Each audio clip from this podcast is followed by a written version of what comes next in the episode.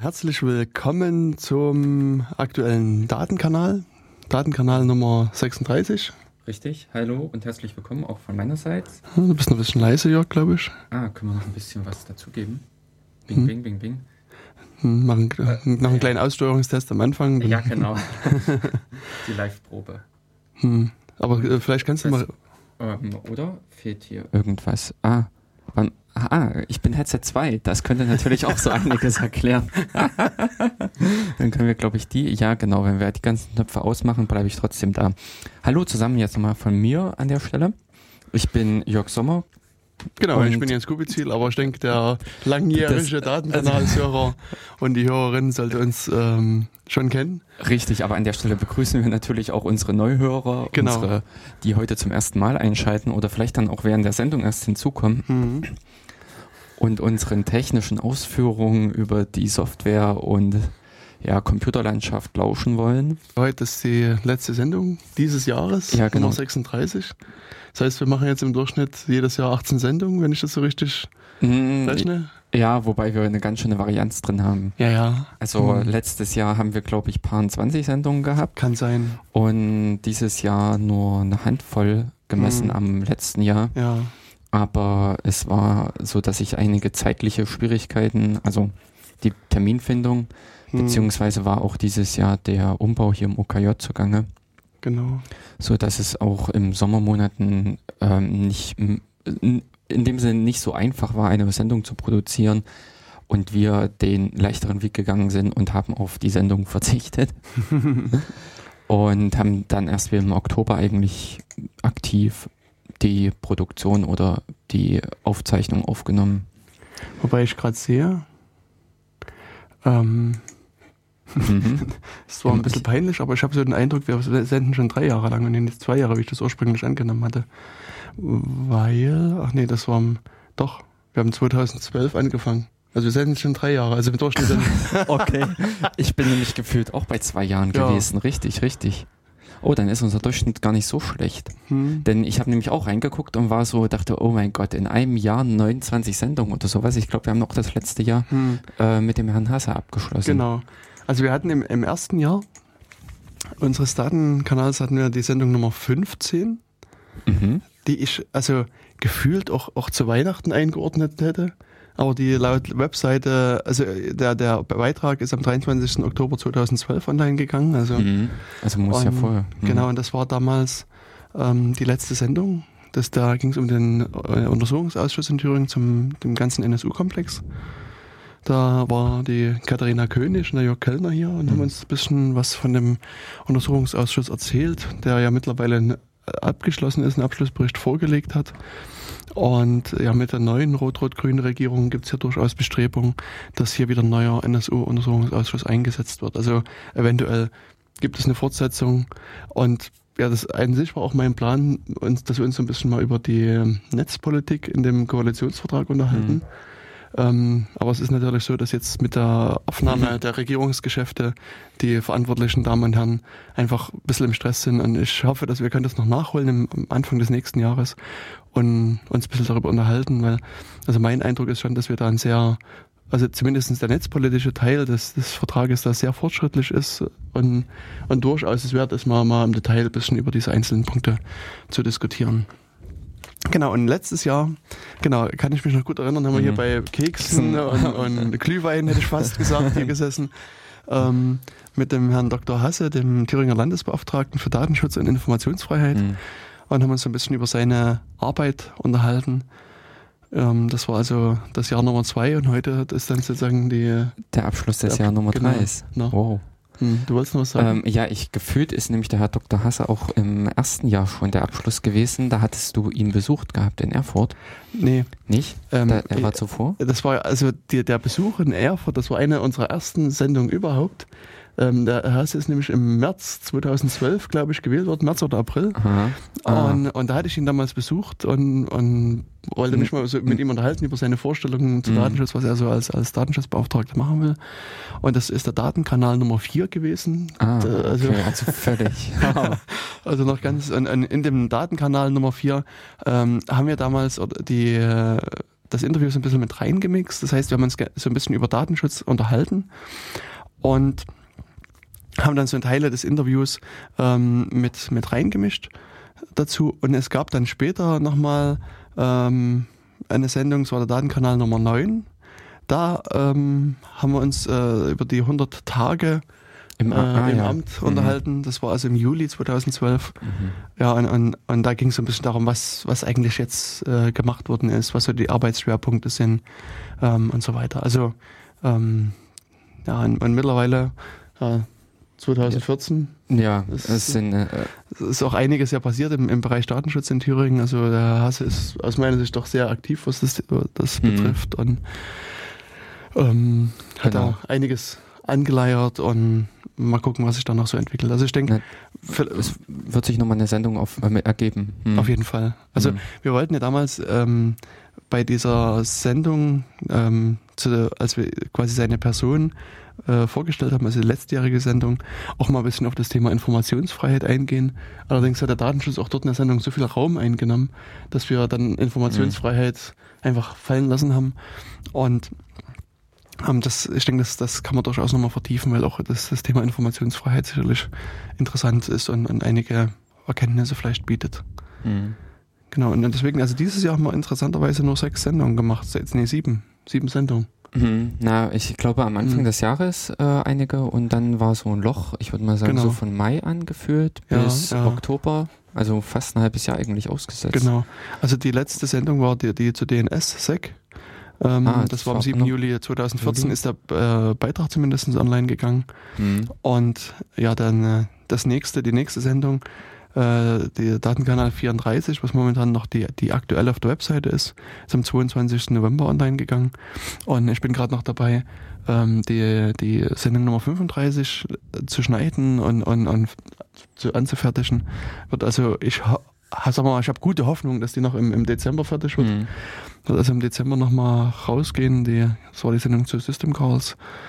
Und ja, je nachdem, wie ich Zeit habe, kommt auch die Sendung dann noch online, wobei ich dieses Jahr schon fast äh, ausschließen würde. Also hoffen wir dann Anfang des nächsten Jahres. Mhm. Genau, also zwölf Sendungen pro Jahr, das ist also quasi eine Sendung pro Monat. Ähm, ist eigentlich gar nicht so eine schlechte Statistik, ja, genau. wenn man es mal so sieht. Hm. Aber ähm, Themen, oder andersrum, dadurch gehen uns dann vielleicht auch die Themen für die nächsten Jahre nicht aus und hm. wir schaffen noch irgendwie ein zehnjähriges. Ja, ja.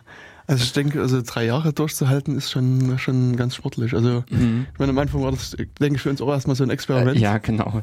Das war eigentlich auch eher so der Versuch und die verrückte Idee, mal äh, sich ans Mikrofon zu setzen und was zu bringen. Mhm. Und an der Stelle ähm, war vielleicht noch gar nicht mal so der Anspruch, was lang, lang, langjähriges hinzustellen. Genau. Aber es hat sich einfach jetzt auch so ergeben. Mhm. Also ich finde einfach auch, dass wir von der Mischung der Themen her äh, sehr äh, breit gefächert sind. Also ja. was sich so im technischen äh, Spektrum einfach bewegt. Und mhm. von der Seite her ist es auch in dem Sinne selbst für mich im Prinzip als Mitwirkenden nicht langweilig. Genau. Und was ich auch äh, spannend finde, dass sich doch einige Stammhörer mittlerweile gefunden haben, oh, ja. ähm, die uns auch immer wieder mal anschreiben, kontaktieren. Und gerade so in dieser Schweigephase in dieses Jahr ähm, gab es doch mal ein paar Mails, auch Leute, die mich angesprochen haben und gesagt, wann sendet ihr denn endlich wieder? Und es ist so lange Funkstille bei euch.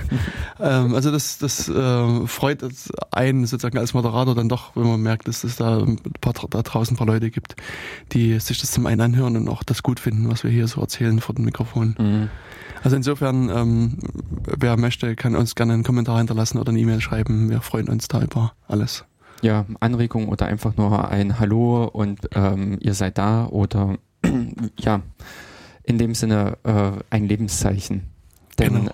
uns fehlt in dem Sinne auch so Gefühl, also jegliches Feedback in dem Sinne, es ist nicht gerade wie, ähm, also über, über den Download oder sowas äh, äh kommen so ein paar Statistiken rüber. Mhm aber ähm, über die Live-Hörer, also die, die jetzt gerade dabei sind, haben wir null Gefühl. Da fehlt uns jegliches Messinstrument, was hm. insofern Wobei, ähm, mhm. also ein Einmessinstrument gibt es ja. Es gibt ja von diesem Stream-Anbieter irgendwie so eine Statistik der, der Leute, die da mithören. Mhm. Und also da war mein, mein Eindruck schon, als wir so, also ich meine, wir gucken uns das natürlich nicht regelmäßig an, aber als wir mal reingeguckt hatten, gab es schon einen, einen kleinen Spike da in der die, Zeit, als ja. wir gesendet haben. Also es war schon erkennbar, dass ein paar Leute sich auf den Stream genau. geklinkt haben. Wobei es insofern nicht verwunderlich ist, weil ähm, doch eher die Datenkanalhörer technisch versiert sind, hm. um einen Internetstream in dem Sinne. Aber äh, andererseits, wir sehen das einfach positiv. Das spricht wahnsinnig für unsere Sendung und wir freuen uns natürlich, dass wir hierher schauen von ja. Zuhörern anziehen. Genau. Ja, Genau, aber in dem Sinne ähm, ist halt auch die 36. Sendung jetzt von uns wieder mit einem leicht, ah, also einem etwas technischeren Thema besetzt. Wir wollten uns heute mal über Paketmanager unterhalten. Nicht solche Leute, die DHL-Pakete austragen vielleicht oder die irgendwelche anderen UPS oder was es da sonst noch gibt, Hermes äh, Paketmanager, also, also wahrscheinlich äh, die, die in der Schaltzentrale sitzen und dann die Fahrzeuge von der Ferne steuern. Disponenten. Genau. Ja. Ach ja, genau, Disponenten heißen die. Ja. Paketdisponent dann. Ja. Ähm, sondern in der Tat ähm, ein Bestandteil von Software, wobei äh, unser Fokus natürlich hier ein bisschen auf der Linux-Seite liegen wird. Ja. Ähm, ich meine, unter Windows gibt's es gibt auch den Paketmanager. Echt? Ja, ja, dessen bin ich mir nämlich heute auch bewusst geworden, als ich nochmal so ein bisschen die, äh, den Wikipedia-Artikel überflogen habe. Hm. MSI. Dieser, Ach, okay. ähm, das hat Microsoft ja auch vor einigen Jahren mhm. eingeführt, wo sie mehr oder weniger standardisiert in einem äh, Paketformat in dem Sinne. Mhm. Also es ist nicht eine Exe, die ausgeführt wird und dann Code aktiv wird, sondern es steckt ja da schon ein Paket mit dahinter. Mhm. Also so ein passives Element. Ja.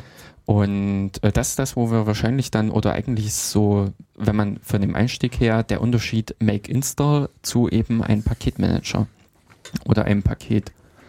Hm. Und von der Seite her, es gibt auch in anderen Systemen, also Apple hat ja auch einen Paketmanager und richtig Pakete, diese ähm, D-Mac, nee, D, ähm, ähm, oh je, Okay, mit dem Gedächtnis. I, iMac bestimmt. Muss, muss immer was bei Apple muss es immer mit i anfangen. Nee, äh, das Problem ist, glaube ich, daran gewesen, dass es das äh, vorher schon gab. Ja. Also das gab es schon vor der Ei, äh, vor den Eier. Vor der Eierei. ja, ja. Genau. das war vor der Eierei schon da.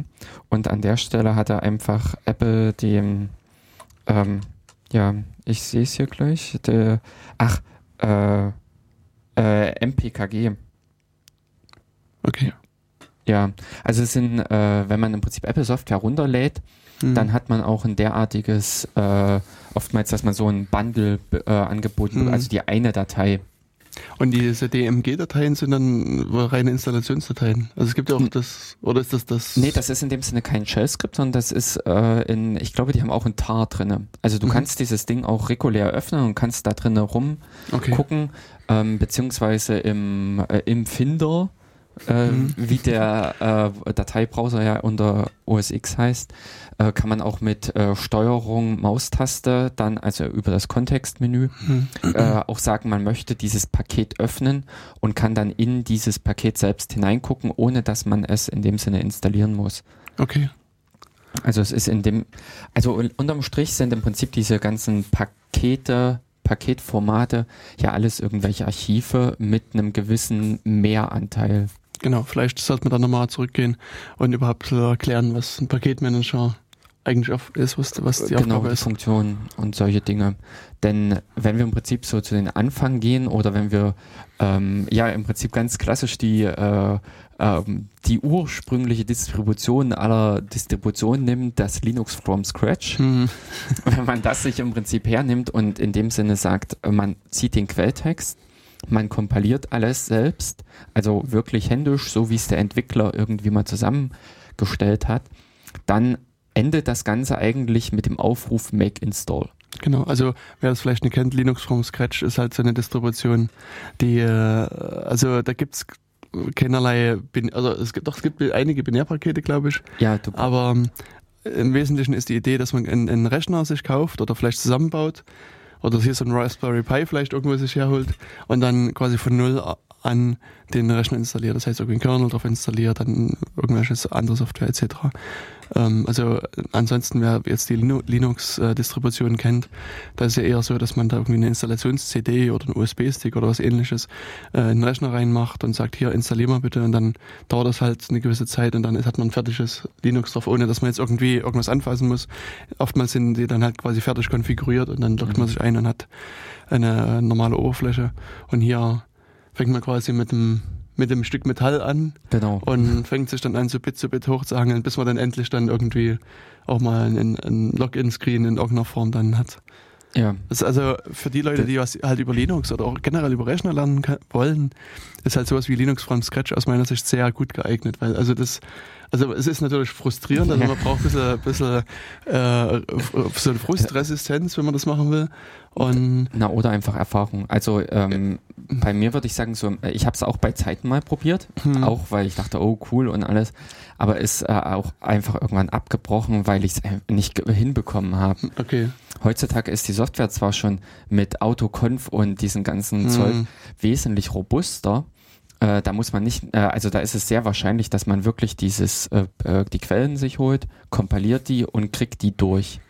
Also es ist äh, wesentlich. Das ist ja die Optimalvariante, ja. Also ja, aber ich würde sagen, das ist wesentlich wahrscheinlicher als vor zehn Jahren. Mhm. Äh, da musste man wirklich noch die passenden Optionen setzen, unter Umständen auch noch direkt in irgendwelchen Quelltextdateien äh, Einstellungen vornehmen und ähnliches, was heutzutage einfach anhand von diversen Skripten und ähnlichen generiert wird. Und wenn das im Prinzip dann früher gescheitert ist, dann endete das in tagelangen Suchen und allen. Genau. Es, äh, man hat sich dann an diesen Compiler-Fehlermeldungen irgendwie so hoch versucht, wieder so genau. hochzuhangeln und geguckt, was, was kann da der Fehler sein und dann. Also äh, aus diesem Grunde ja, es ist wirklich wahnsinnig interessant und man lernt viel, wenn man im Prinzip in die Software einsteigt und vor allen Dingen auch an der Stelle, man lernt im Prinzip mit fremder Software umgehen. Man hat dann irgendeinen beliebigen Code und der kann komplex sein wie Nix-Surfer oder sowas. Und dann kriegst du eben eine völlig bescheuerte Meldung vom Compiler.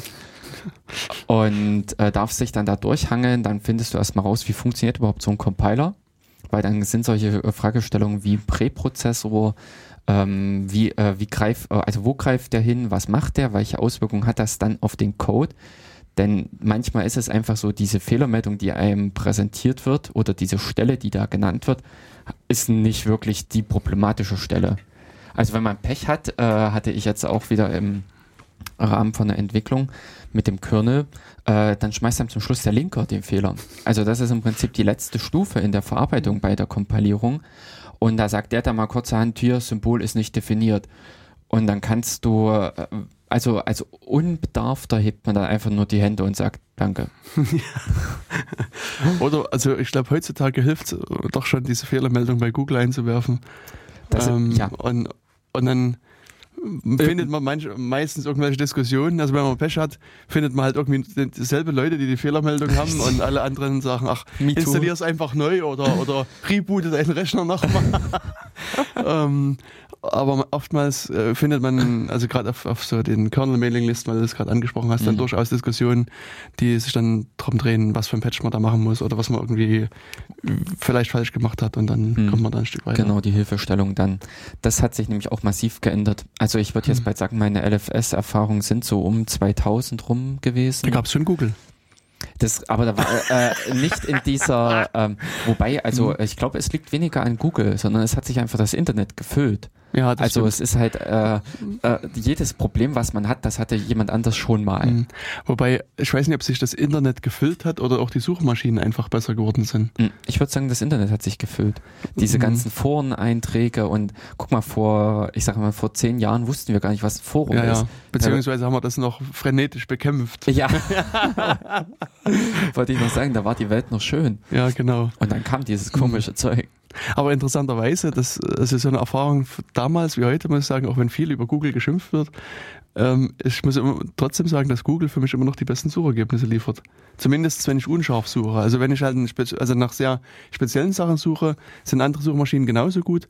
Aber so bei vergleichsweise unscharfen Suchen liefert mir Google immer noch das wirklich sehr relevante Suchergebnisse, was also weder Bing, DuckDuckGo oder wie sie alle heißen, in der Qualität halt liefern kann. Ja, also bei Bing muss ich ganz ehrlich sagen, die kriegen nicht mal ihre eigene Microsoft-Sache.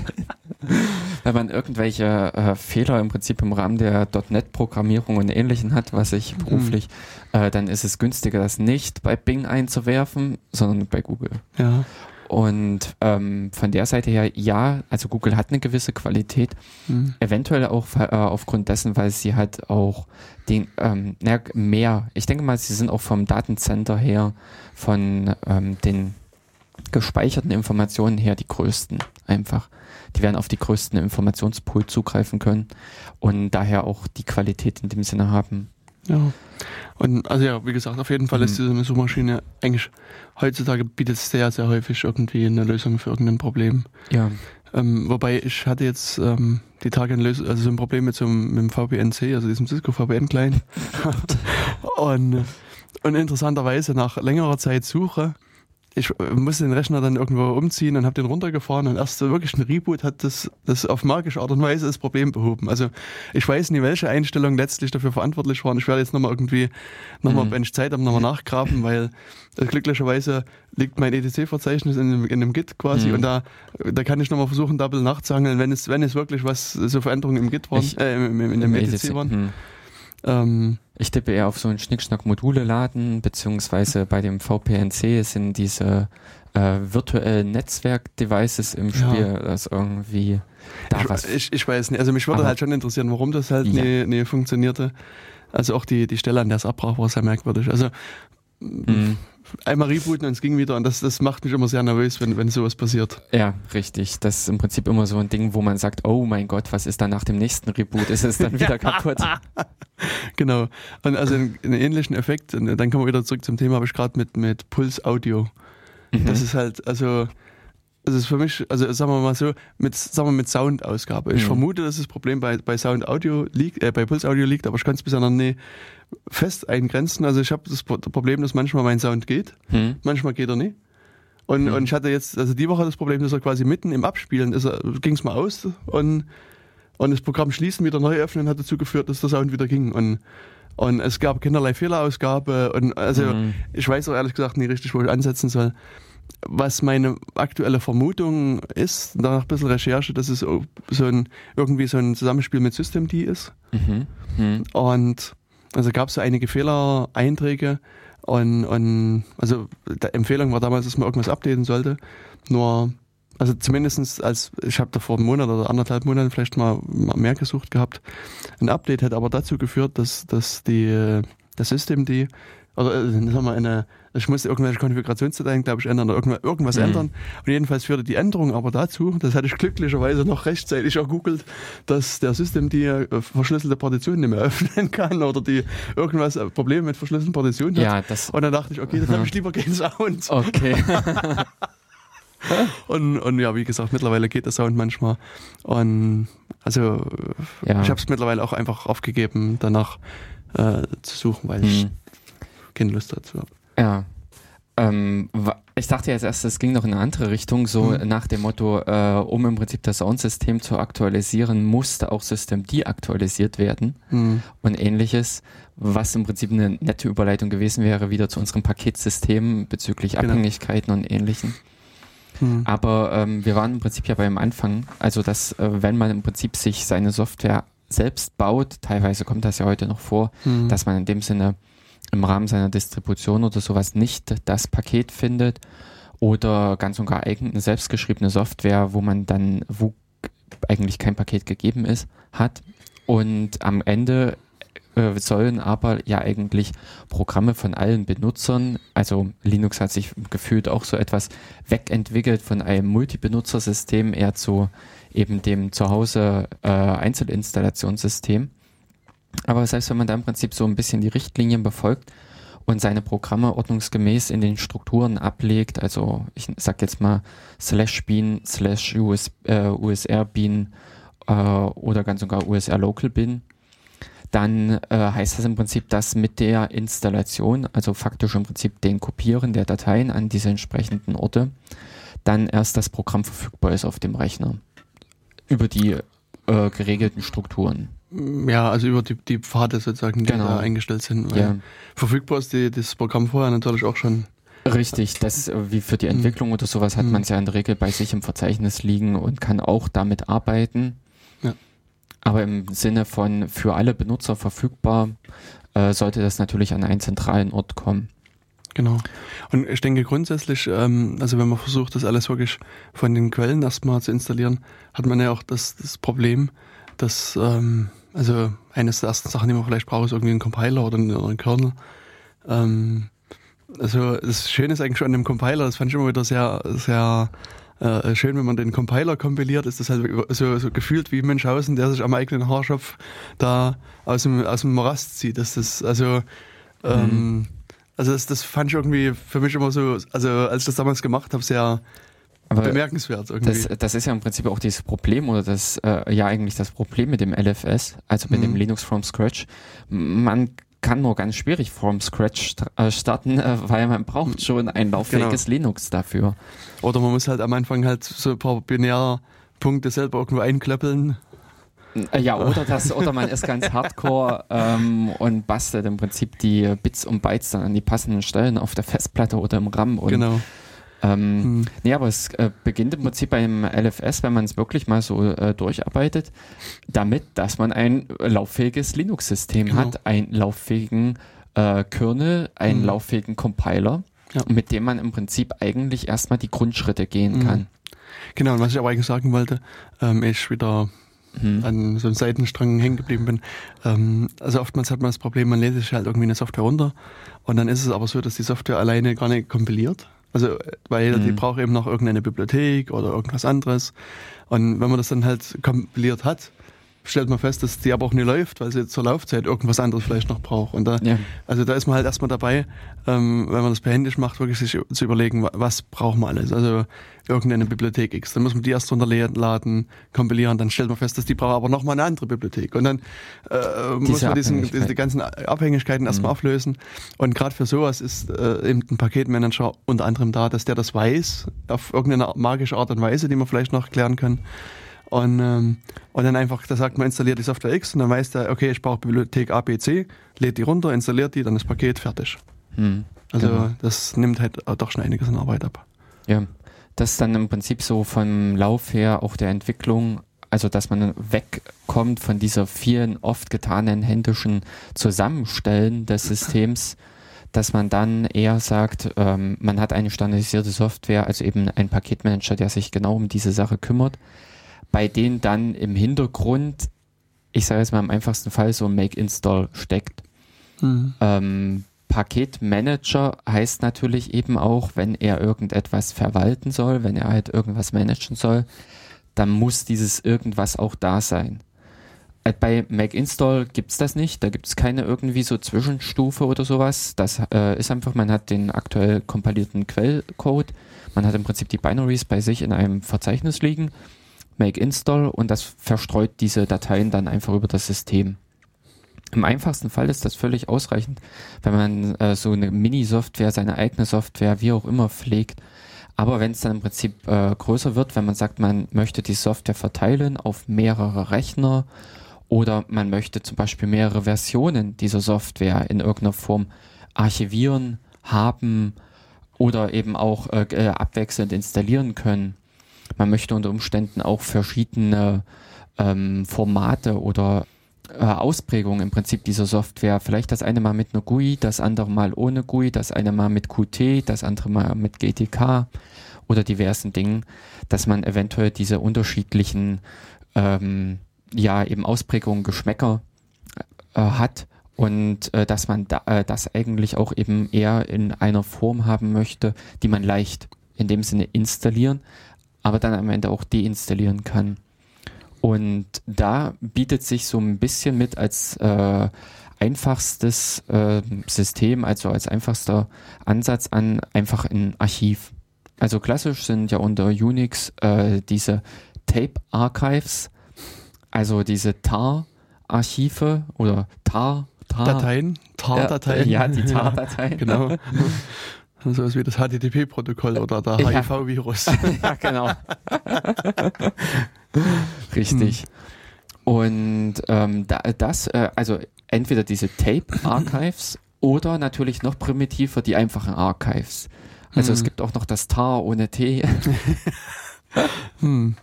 Wobei, ähm, ich glaube, da gibt es ja so eine recht bekannte Distribution, die das intern verwendet. Das Ja. ist Archive- Archive-Format. Da Genau. Kann man vielleicht dann nochmal äh, ein bisschen genauer dazu. Wenn wir die Pakete mal auspacken. Genau. Ähm, genau, aber die Anfänge wären ja in dem Sinne, dass man sich ein äh, seine Dateien, die man alle hat, die packt man zusammen in so eine Mhm. TAR-Datei. Unter Umständen jagt man das Ganze nochmal eine Komprimierung drüber, sodass nochmal ein GZ hinten dran landet an Dateinamen. Und dann kann man die Datei einerseits, also diese TAR-Datei beiseite legen, archivieren, aber kann sie in dem Sinne leicht verteilen auf andere Rechner oder eben auch ähm, ins System hinein installieren. Hm. Das, was bei einem TAR in dem Sinne aber schon fehlt, ist ja im Prinzip die Deinstallation. Genau. Das, Das- wäre jetzt so die erste Frage gewesen. Wie installiere ich das? Muss ich das TarGZ dann löschen und alles ist gut? Natürlich äh, bietet Unix da auch wieder Mittel dazu, also Mhm. die Shell hilft. ja. Aber an der Stelle ist es ähm, nicht, dass TAR automatisch so ein, äh, äh, ein Antar mitbringt oder ähnliches. Die Tar vielleicht. Oder Also, die TAR. Aber Antar ist ja in Äh, dem Fall, also äh, würdest du ja das, das enttarnen. Also das, das Auspacken verstehen dann.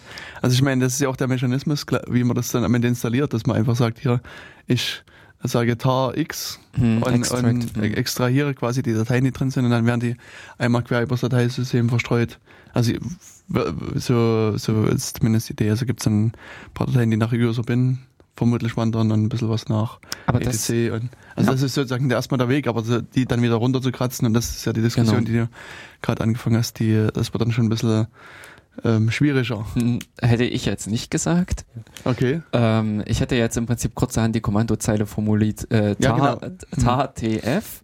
Mhm. Im Prinzip gibt mir den Inhalt der tar-Datei aus. Mhm. Das heißt, ich kriege einfach nur eine Auflistung der Genau. einzelnen Eint äh, Dateinamen und ähm, unter Umständen dann ein X-Args Mhm. ähm, RM. Genau. So. Also da muss man natürlich auch noch ein bisschen Vorsicht walten lassen, weil unter Umständen ist nämlich genau Verzeichnisse eingetragen. Das würde dann im Prinzip dazu führen, dass dann, also man, wir haben ja netterweise unserem RM kein R mitgegeben, Mhm. so dass er also sich an Verzeichnisse nicht ranwagen sollte. Ja. Entsprechend ein paar Fehler spucken, aber eben diese Verzeichnisse nicht beseitigen. Ich sag mal, im schlimmsten Falle, und wenn man sich da etwas, äh, wenn man ein nettes, äh, eine nette TAR-Datei hat, in der unter Umständen Punkt enthalten ist, oder äh, ganz und gar, wie es hier wahrscheinlich äh, notwendig wäre, ein Slash-Verzeichnis, das äh, Hauptroot-Verzeichnis, und man dann im Prinzip RM-R damit füttert, dann könnte da so ganz viel verschwinden von der Platte. Genau. Aber Und selbst, ich meine, auf der anderen Seite ist es ja oftmals so, dass auch äh, vielleicht die, äh, das Paket ein eigenes, eigenes Verzeichnis anlegt. Und mh, das willst du ja dann auch weg haben, wenn du das deinstallierst. genau. Also User Share Doc wäre vielleicht sowas, ich meine, das muss zwar auch nicht einheitlich sein, aber es könnte sein, dass sagt, ich mache User Share Doc Paket A genau. und lege da meine ganzen Hilfsdateien rein. Hm. Und ähm, dann, wenn ich das deinstalliere, würde ich auch gerne das Verzeichnis wieder weg haben wollen. Also das einzelne Verzeichnisse will man vielleicht gelöscht haben und andere will man nicht unbedingt gelöscht haben. Insbesondere Slash. Genau. Und das führt letztendlich dann, also wenn man dann jetzt anfängt, so ein bisschen bastelt, ähm, wäre im Prinzip so meine nächsten Ideen, dass man das mit einer While-Schleife jetzt macht Mhm. und so peu, äh, zeilenweise halt die Namen ausliest.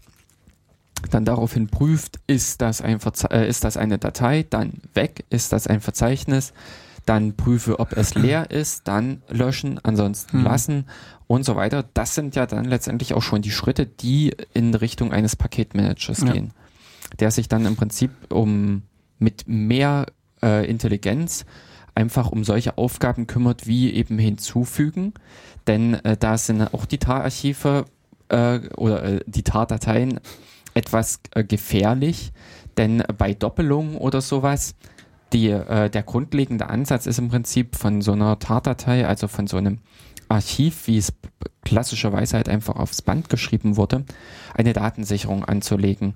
Und wenn ich diese Datensicherung zurückspiele, ist eben auch der Ansatz, diese Datei zu überschreiben gegebenenfalls. was natürlich hier wiederum zu Konflikten führen kann. Also bei Verzeichnissen nicht, aber eben bei genau bei Dateien kann auch das Entpacken eines äh, einer Tardatei dazu führen, dass unter Umständen von mir bereits für eine vorhergehende Version gemachte Anpassungen einer Config-Datei oder sowas wieder verloren sind. Mhm. Und äh, das sind dann eben auch wiederum mit Aufgaben, worum sich ein Paketmanager kümmert, dass er an der Stelle unter Umständen eine Konfliktauflösung äh, vornimmt und äh, diverse andere Sachen. Oder eben, dass er im Voraus eine derartige Prüfung vornimmt und dann auch entsprechend warnt und die Durchführung verweigert. Hm. Und ein Problem, was ich hier immer noch sehe, wenn du das so, also wenn man so mit diesen TGZ-Dateien oder TAR-Dateien arbeitet, das, was wir vorhin angesprochen haben, die, die Abhängigkeiten. Also mhm. kann halt sein, dass du ähm, noch vorher drei andere Pakete installiert hast und der Weg installiert zwar das Hauptpaket, aber die, die drei anderen das muss ich halt irgendwo wissen. Also ich muss mich irgendwie genau. noch dran erinnern, muss irgendwie so einen Zettel an meinem Monitor kleben. Ich habe damals Paket A mhm. installiert und damit da hat auch noch Paket CDF oder sowas. Und also die würden dann äh, unter Umständen auf dem System bleiben, die Dateien. Und wenn ich halt öfters mal was Neues installiere, dann wird die Festplatte mhm. zugemüllt. Das, äh, beziehungsweise es würde eben auch automatisch nicht nachgezogen werden. Und das außerdem, mhm. genau. Aber äh, eben vom Kernansatz her, wenn man im Prinzip so äh, die Entwicklung verfolgt, ist das ja auch eigen, äh, also ist das an der Stelle einfach noch nicht gegeben. Also die Evolutionsstufe ist ja. an der Stelle noch nicht genommen. Mhm. Und äh, man bewegt sich aber da schon mal auf einem recht äh, guten Ebene. Also in dem Sinne, wer so Softwareentwicklung betreibt, für den mag sowas auch äh, mit ein erster, ein leichter Schritt vor allen Dingen sein.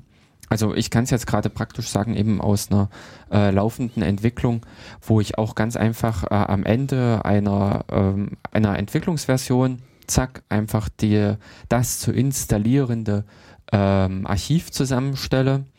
Und an der Stelle äh, wird das mit äh, archiviert, also beiseite gelegt um im äh, gegebenen Fall nochmal konkret darauf äh, zurückgreifen zu können, beziehungsweise eben um das genau als Verteilungsmedium zu verwenden.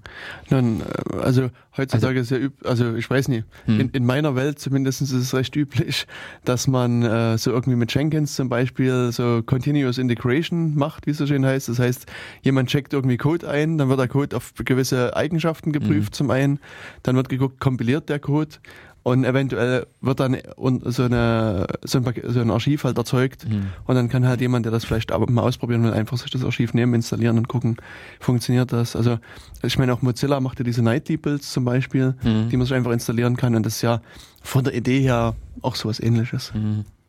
Und äh, eben für die einfachen Dinge, sagen wir mal so, ist das äh, der erste Schritt wenn man sich in diese Richtung begibt. Aber wie wir jetzt auch schon mehrfach mitgebracht äh, haben, die Beispiele, es sind diverse andere Fragen ringsherum, die sich einfach um so eine Paketverwaltung ergeben.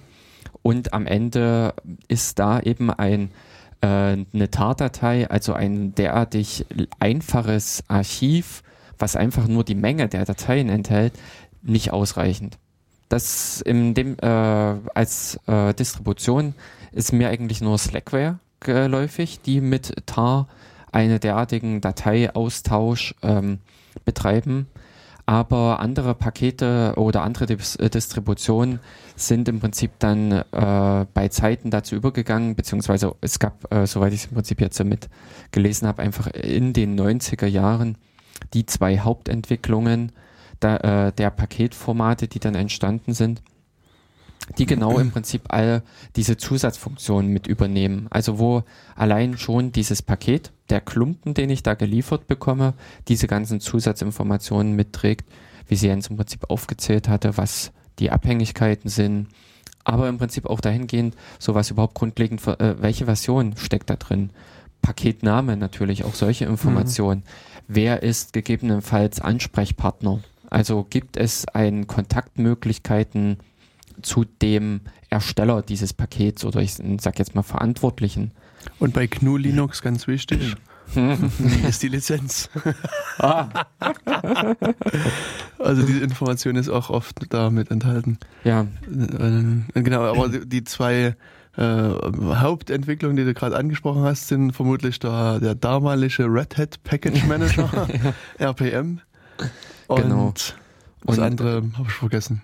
Okay, dann müssen wir, wir, sonst müssen wir da auch nochmal kurz googeln. Zu, zu unwichtig, müssen wir mal googeln, genau. Das hat sich ähm, nicht durchgesetzt, das andere Format. Äh, äh, wobei ich in dem Sinne sagen muss, ja. Also es ist ja erst äh, das RPM, wenn wir das in dem genau. Sinne aufgreifen, das hat sich ja in dem Sinne über mehrere Distributionen verbreitet. Genau. also wie der Name schon sagt, es stammt halt von Red Hat ab. Mhm. Also der ursprüngliche Name war meiner Erinnerung nach wirklich Red Hat Package mhm. Manager und daher kommt auch diese Abkürzung RPM. Mhm. Und irgendwann wollte man aber diesen Namen Red Hat loswerden oder eben, also also nicht im negativen Sinne, aber wirklich loswerden, weil eben SUSE und diverse andere Distributionen das mit einsetzen. Und deswegen ist es dann irgendwie irgendwann umbenannt worden in RPM Package Manager, also so ein rekursives Akronym dann. Mhm.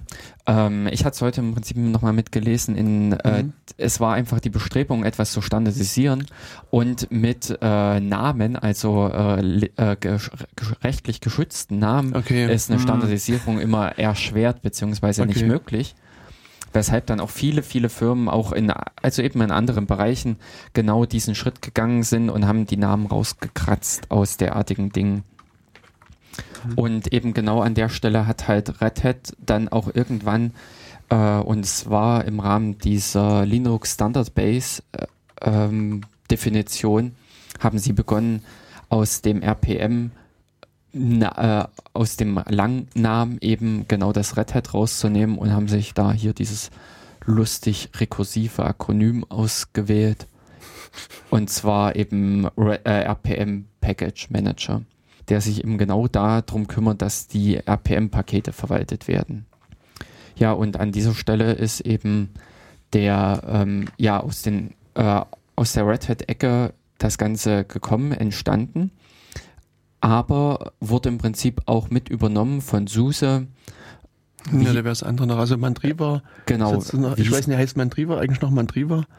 Ähm, das ist halt auch, also ich glaube, Mandriva, das war so ein französisches Linux, ja, wenn ich mich richtig erinnere. Genau, doch. Das, Und die heißen nicht mehr Mandriva, sondern das, äh, die wurden doch dann Mageo, Ma, ähm, Magaya. Magaya. Aber also, ähm, dieses RPM-Format wurde mehr oder weniger von diversen und ähm, das im Prinzip jetzt auch nur im Prinzip äh, vom Gelesenen, was ich hier wiedergebe, auch von äh, kommerziellen Unix-Systemen adaptiert. Dass die, äh, ähm, es war wohl AIX, die auch äh, irgendwann äh, das RPM-Format mit übernommen haben und unterstützt haben, ähm, unterstützt und verwendet in dem Sinne mhm. für ihre Distribution, aber eben auch in äh, andere Systeme das, ich glaube auch beim Solaris oder sowas war eine grundlegende Unterstützung okay. mit dabei.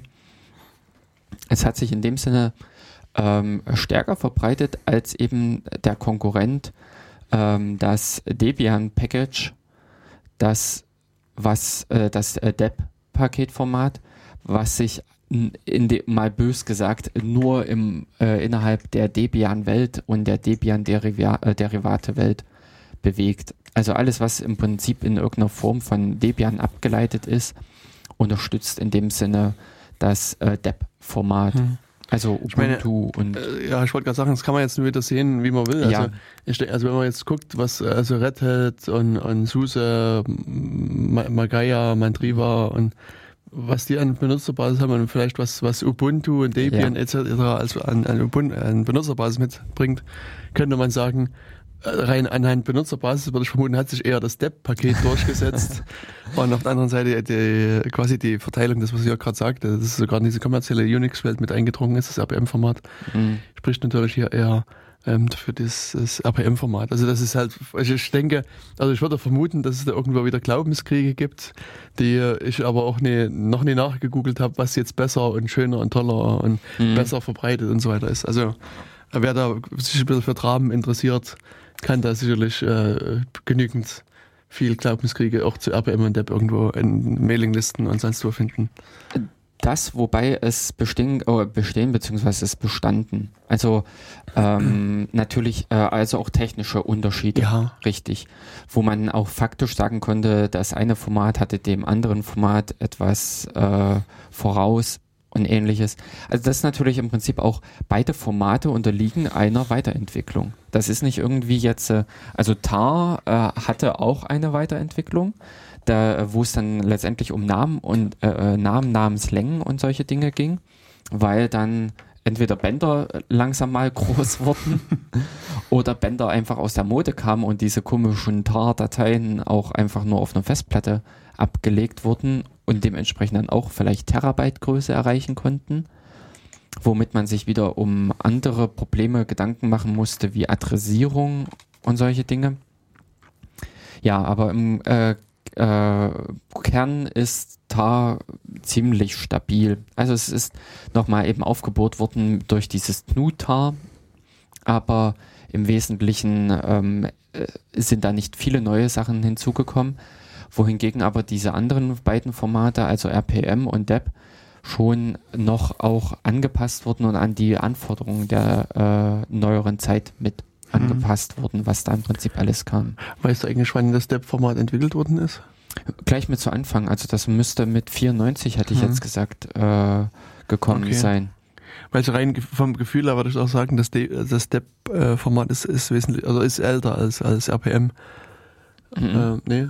Also weil ich hatte jetzt gerade nochmal versucht, hier bei den diversen äh, Wikipedia-Seiten mhm. nochmal nachzulesen, aber da fehlt halt bei, bei DEP ähm, dann Datum und, und bei RPM wird irgendwie äh, 95 als so ähm, Entwicklungsjahr genannt. Bei, äh, genau, bei äh, RPM und ähm, muss mal gucken, was im Prinzip beim Debian als äh, Entwicklungsjahr, aber ich glaube, das war so 92. Oh also ich äh, rein, na gut, ich, also äh, vermutlich äh, täuscht mich da mein Zeitgefühl. Nee, 93 ähm, steht hier. 93. So, und ähm, gleich mit zu Anfang sind, äh, müsste auch das Paketformat selbst mit entstanden sein. Du könntest natürlich fieserweise mal bei DPKG gucken, was eben genau, ich sage jetzt mal, ein Teil des Paketmanagers ist.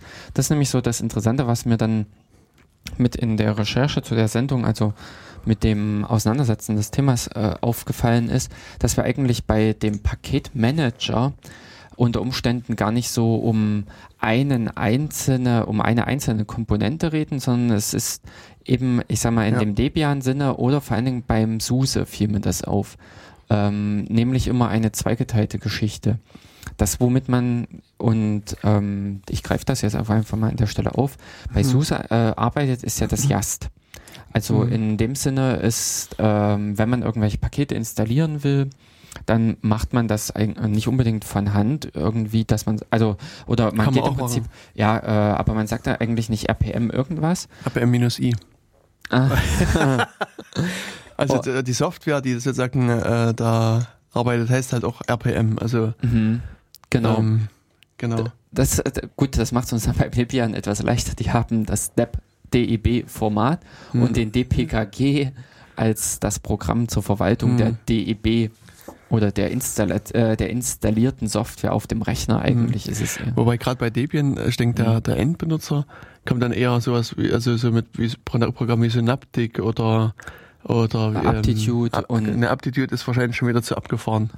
Also aber Aptitude oder apt-get ist noch vielleicht das, das ehere mhm. Äquivalent zu, zu RPM was man sozusagen auf der Benutzerseite hat. Also ich meine, mhm. gut, man kann das auch mit, ja doch, also so eine Mischung aus DBKG und, apt-get vermutlich. Es ist, ist so genau das, was RPM. Das RPM kann ja noch äh, wesentlich mehr. Also bei Debian ja. ähm, äh, ist im Prinzip so an einer gewissen Stelle eher Schluss.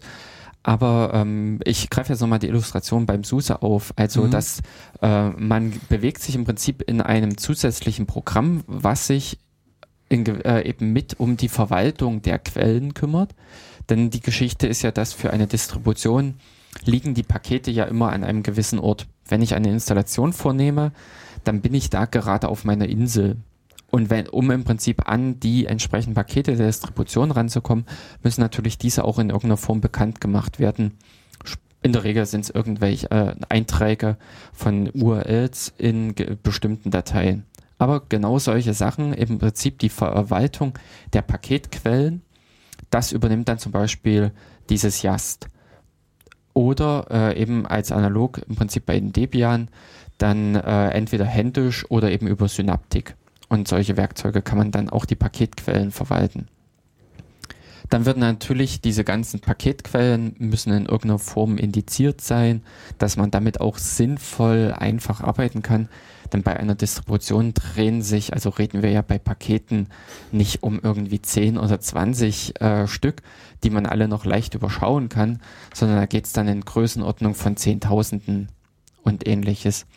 Sodass man an der Stelle also einfach für die Arbeitsweise äh, eine gewisse Optimierung benötigt, aber natürlich eben auch, dass äh, solche Werkzeuge zur Verfügung gestellt werden, wie Durchsuchen. Ich suche ein bestimmtes Paket, weiß zwar nicht so genau, wie das Ding heißt, aber irgendwie war da ein A, ein I und ein U im Namen zum Beispiel. Genau. Da findet man dann noch recht viel. Äh, recht viel, ja, hm. wahrscheinlich aussagekräftige Oder vielleicht so bei, bei Debian und vermutlich auch anderen Distributionen, wenn man sich noch so halbwegs erinnert, dass da ein Perl im Namen war. Oh. ich denke, da kriegt man auch ein paar tausend Pakete dann vor die Füße geworfen. Ja.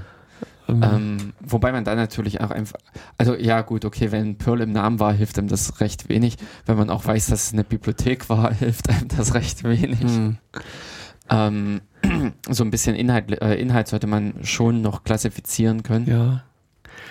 Aber und meistens äh, kann man ja auch mh. gut nach, also zum einen nach Namen suchen, das ist halt, also wenn man so die, die konkreteste Erinnerung mh. noch hat, ist das am hilfreichsten oder hilfreich. Und ansonsten kann man oft eben auch nach, nach der Beschreibung ähm, suchen und, und dann vielleicht auch hier noch was finden. Mhm. Genau. Und das sind im Prinzip dann so mehr oder weniger die Aufgaben, die so ein höher gelagertes Programm in dem Sinne mit erfüllt, wo man solche Möglichkeiten hat, wie eben Paketsuche, Paket oder die Repository-Verwaltung, also die Paketquellenverwaltung, und äh, ähnliches. Hm. Beziehungsweise.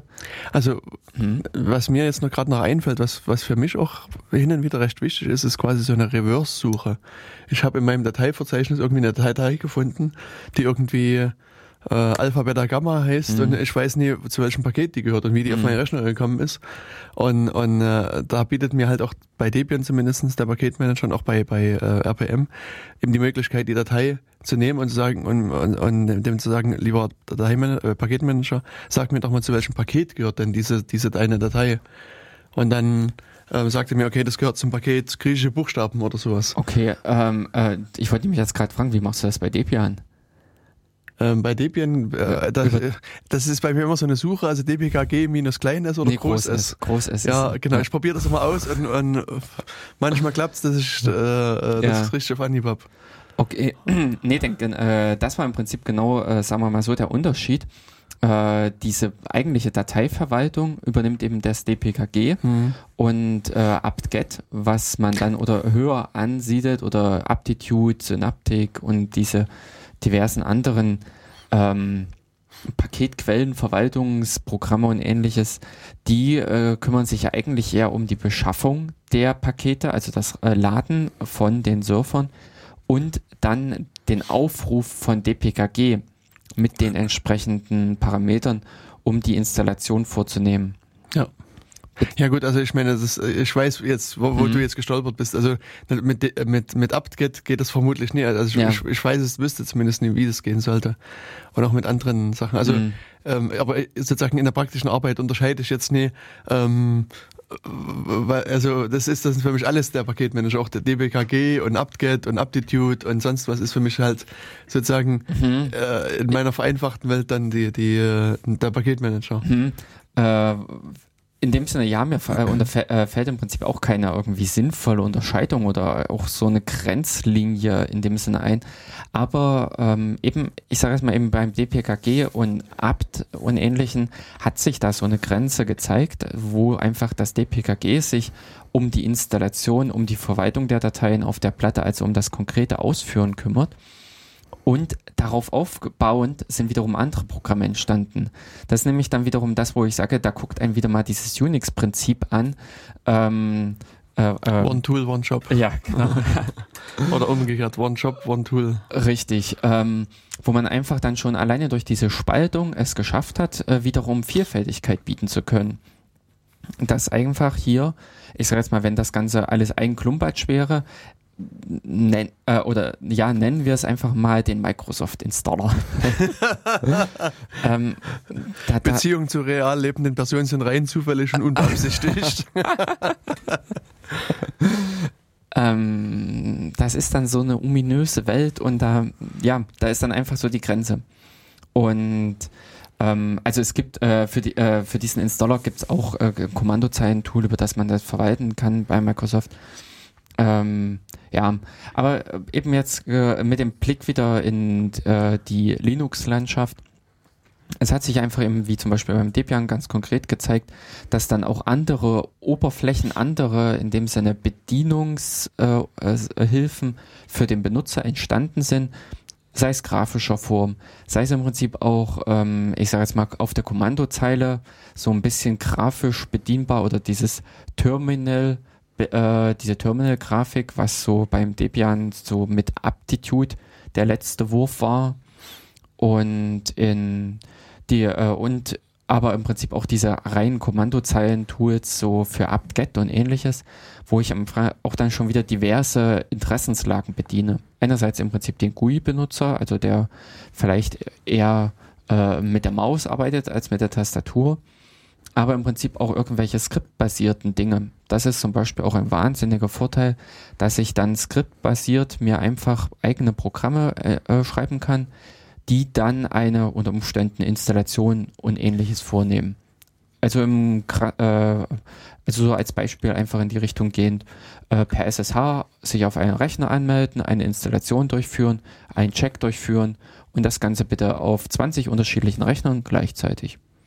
Das sind im Prinzip dann auch wiederum die Möglichkeiten, die aus dieser, ich nenne es jetzt mal im Prinzip Aufspaltung entstanden sind dass man an der Stelle die Dinge unterschiedlich einfach betrachtet, die das äh, die, die Arbeit mit den Paketen, also die Installation, Deinstallation und ähm, Konfliktauflösung äh, untereinander, aber im Prinzip auch das Beschaffen der Pakete in einem anderen Programm, was es im Prinzip beim Debian mit dem apt oder mit dieser, mit diesen ganzen aufgesetzten Dingen ist. Und an der Stelle hat man dann eben äh, solche auf, also äh, die, äh, die beiden Dinge spielen halt einfach miteinander zusammen, bilden dann am Ende eben den Paketmanager, wenn man es dann so will. Ja, und in, wenn man sich, wenn wir im Prinzip jetzt einfach mal, weil es, ähm, also für mich ist natürlich der als Debian-Benutzer und auch ähm, Leiter ehemaligen Debian-Maintainer, also bei mir ist Echt? das jetzt, hm, naja, es ist einfach eingeschlafen, okay. die Zeit fehlt und alles, hm. also beziehungsweise auch der Anlass. Früher habe ich einfach die Software im Prinzip mit betreut, die ich die du äh, benutzt hast. Mh, und, mh. So und heute ähm, habe ich in dem Sinne keine äh, Software mehr in dem Einsatz, wo irgendwelche Handlungsbedarf ist oder okay. sowas. Also es waren jetzt im Prinzip, dass ich wieder zu einigen Sachen irgendwelche äh, Patches oder sowas. Hm. Aber dann kannst du die halt an den bestehenden Paketverwalter äh, richten ähm, und na, wie ist denn deine praktische Erfahrung? Werden die Patches dann auch irgendwann mal eingespielt? Es gibt eine wahnsinnig große Varianz, die sich im Rahmen von zehn Jahren mindestens bewegt. Hm. Weil ähm, das ist eigentlich so meine Erfahrung und das, was mich persönlich so stört, dass, dass viele Bug-Reports, die ich dann irgendwie in einem Debian-Bugträger finde, Jahre alt sind, hm. zum Teil manchmal auch nur triviale Bugs sind, also auch eigene, also Bugs, die ich mal eingestellt habe, die manchmal auch trivial durch irgendwie äh, Sachen lösbar sind hm. und wo ich auch vielleicht ein Patch mit dazugehängt hm. habe, die äh, hängen dann unbearbeitet in dem System rum und das, ähm, also es fällt mir, also schon, also ich meine, nicht nur bei Debian, aber bei diversen Bugträgern halt ja. massiv auf. Ja, ähm, es ist total erstaunlich. Ich hatte letztens wieder mal äh, in Bug, äh, also oder ein, ein Bug Report, äh, auf den reagiert wurde. Ich glaube, das war so nach sechs oder acht Jahren, wo dann auch äh, ganz regulär mein Patch, also mein Vorschlag von damals äh, übernommen wurde.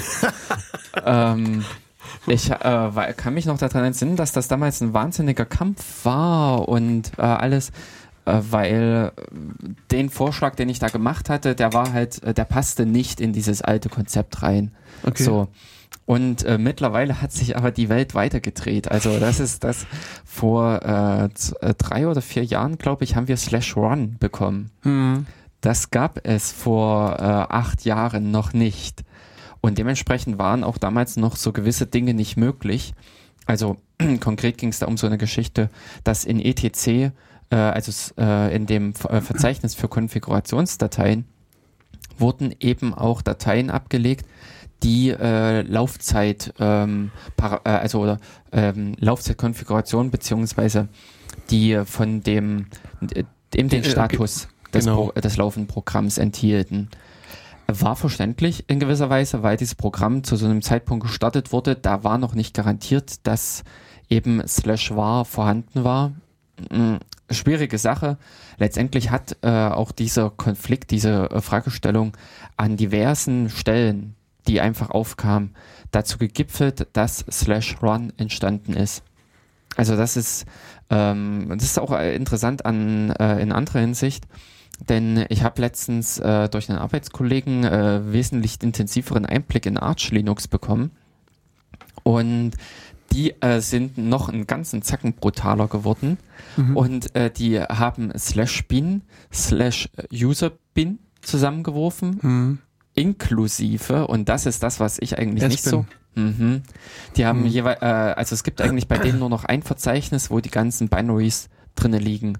Das Einzige, was die getrennt pflegen, ist äh, User Local Bin und User Local, äh, äh also inklusive User Local S Bin.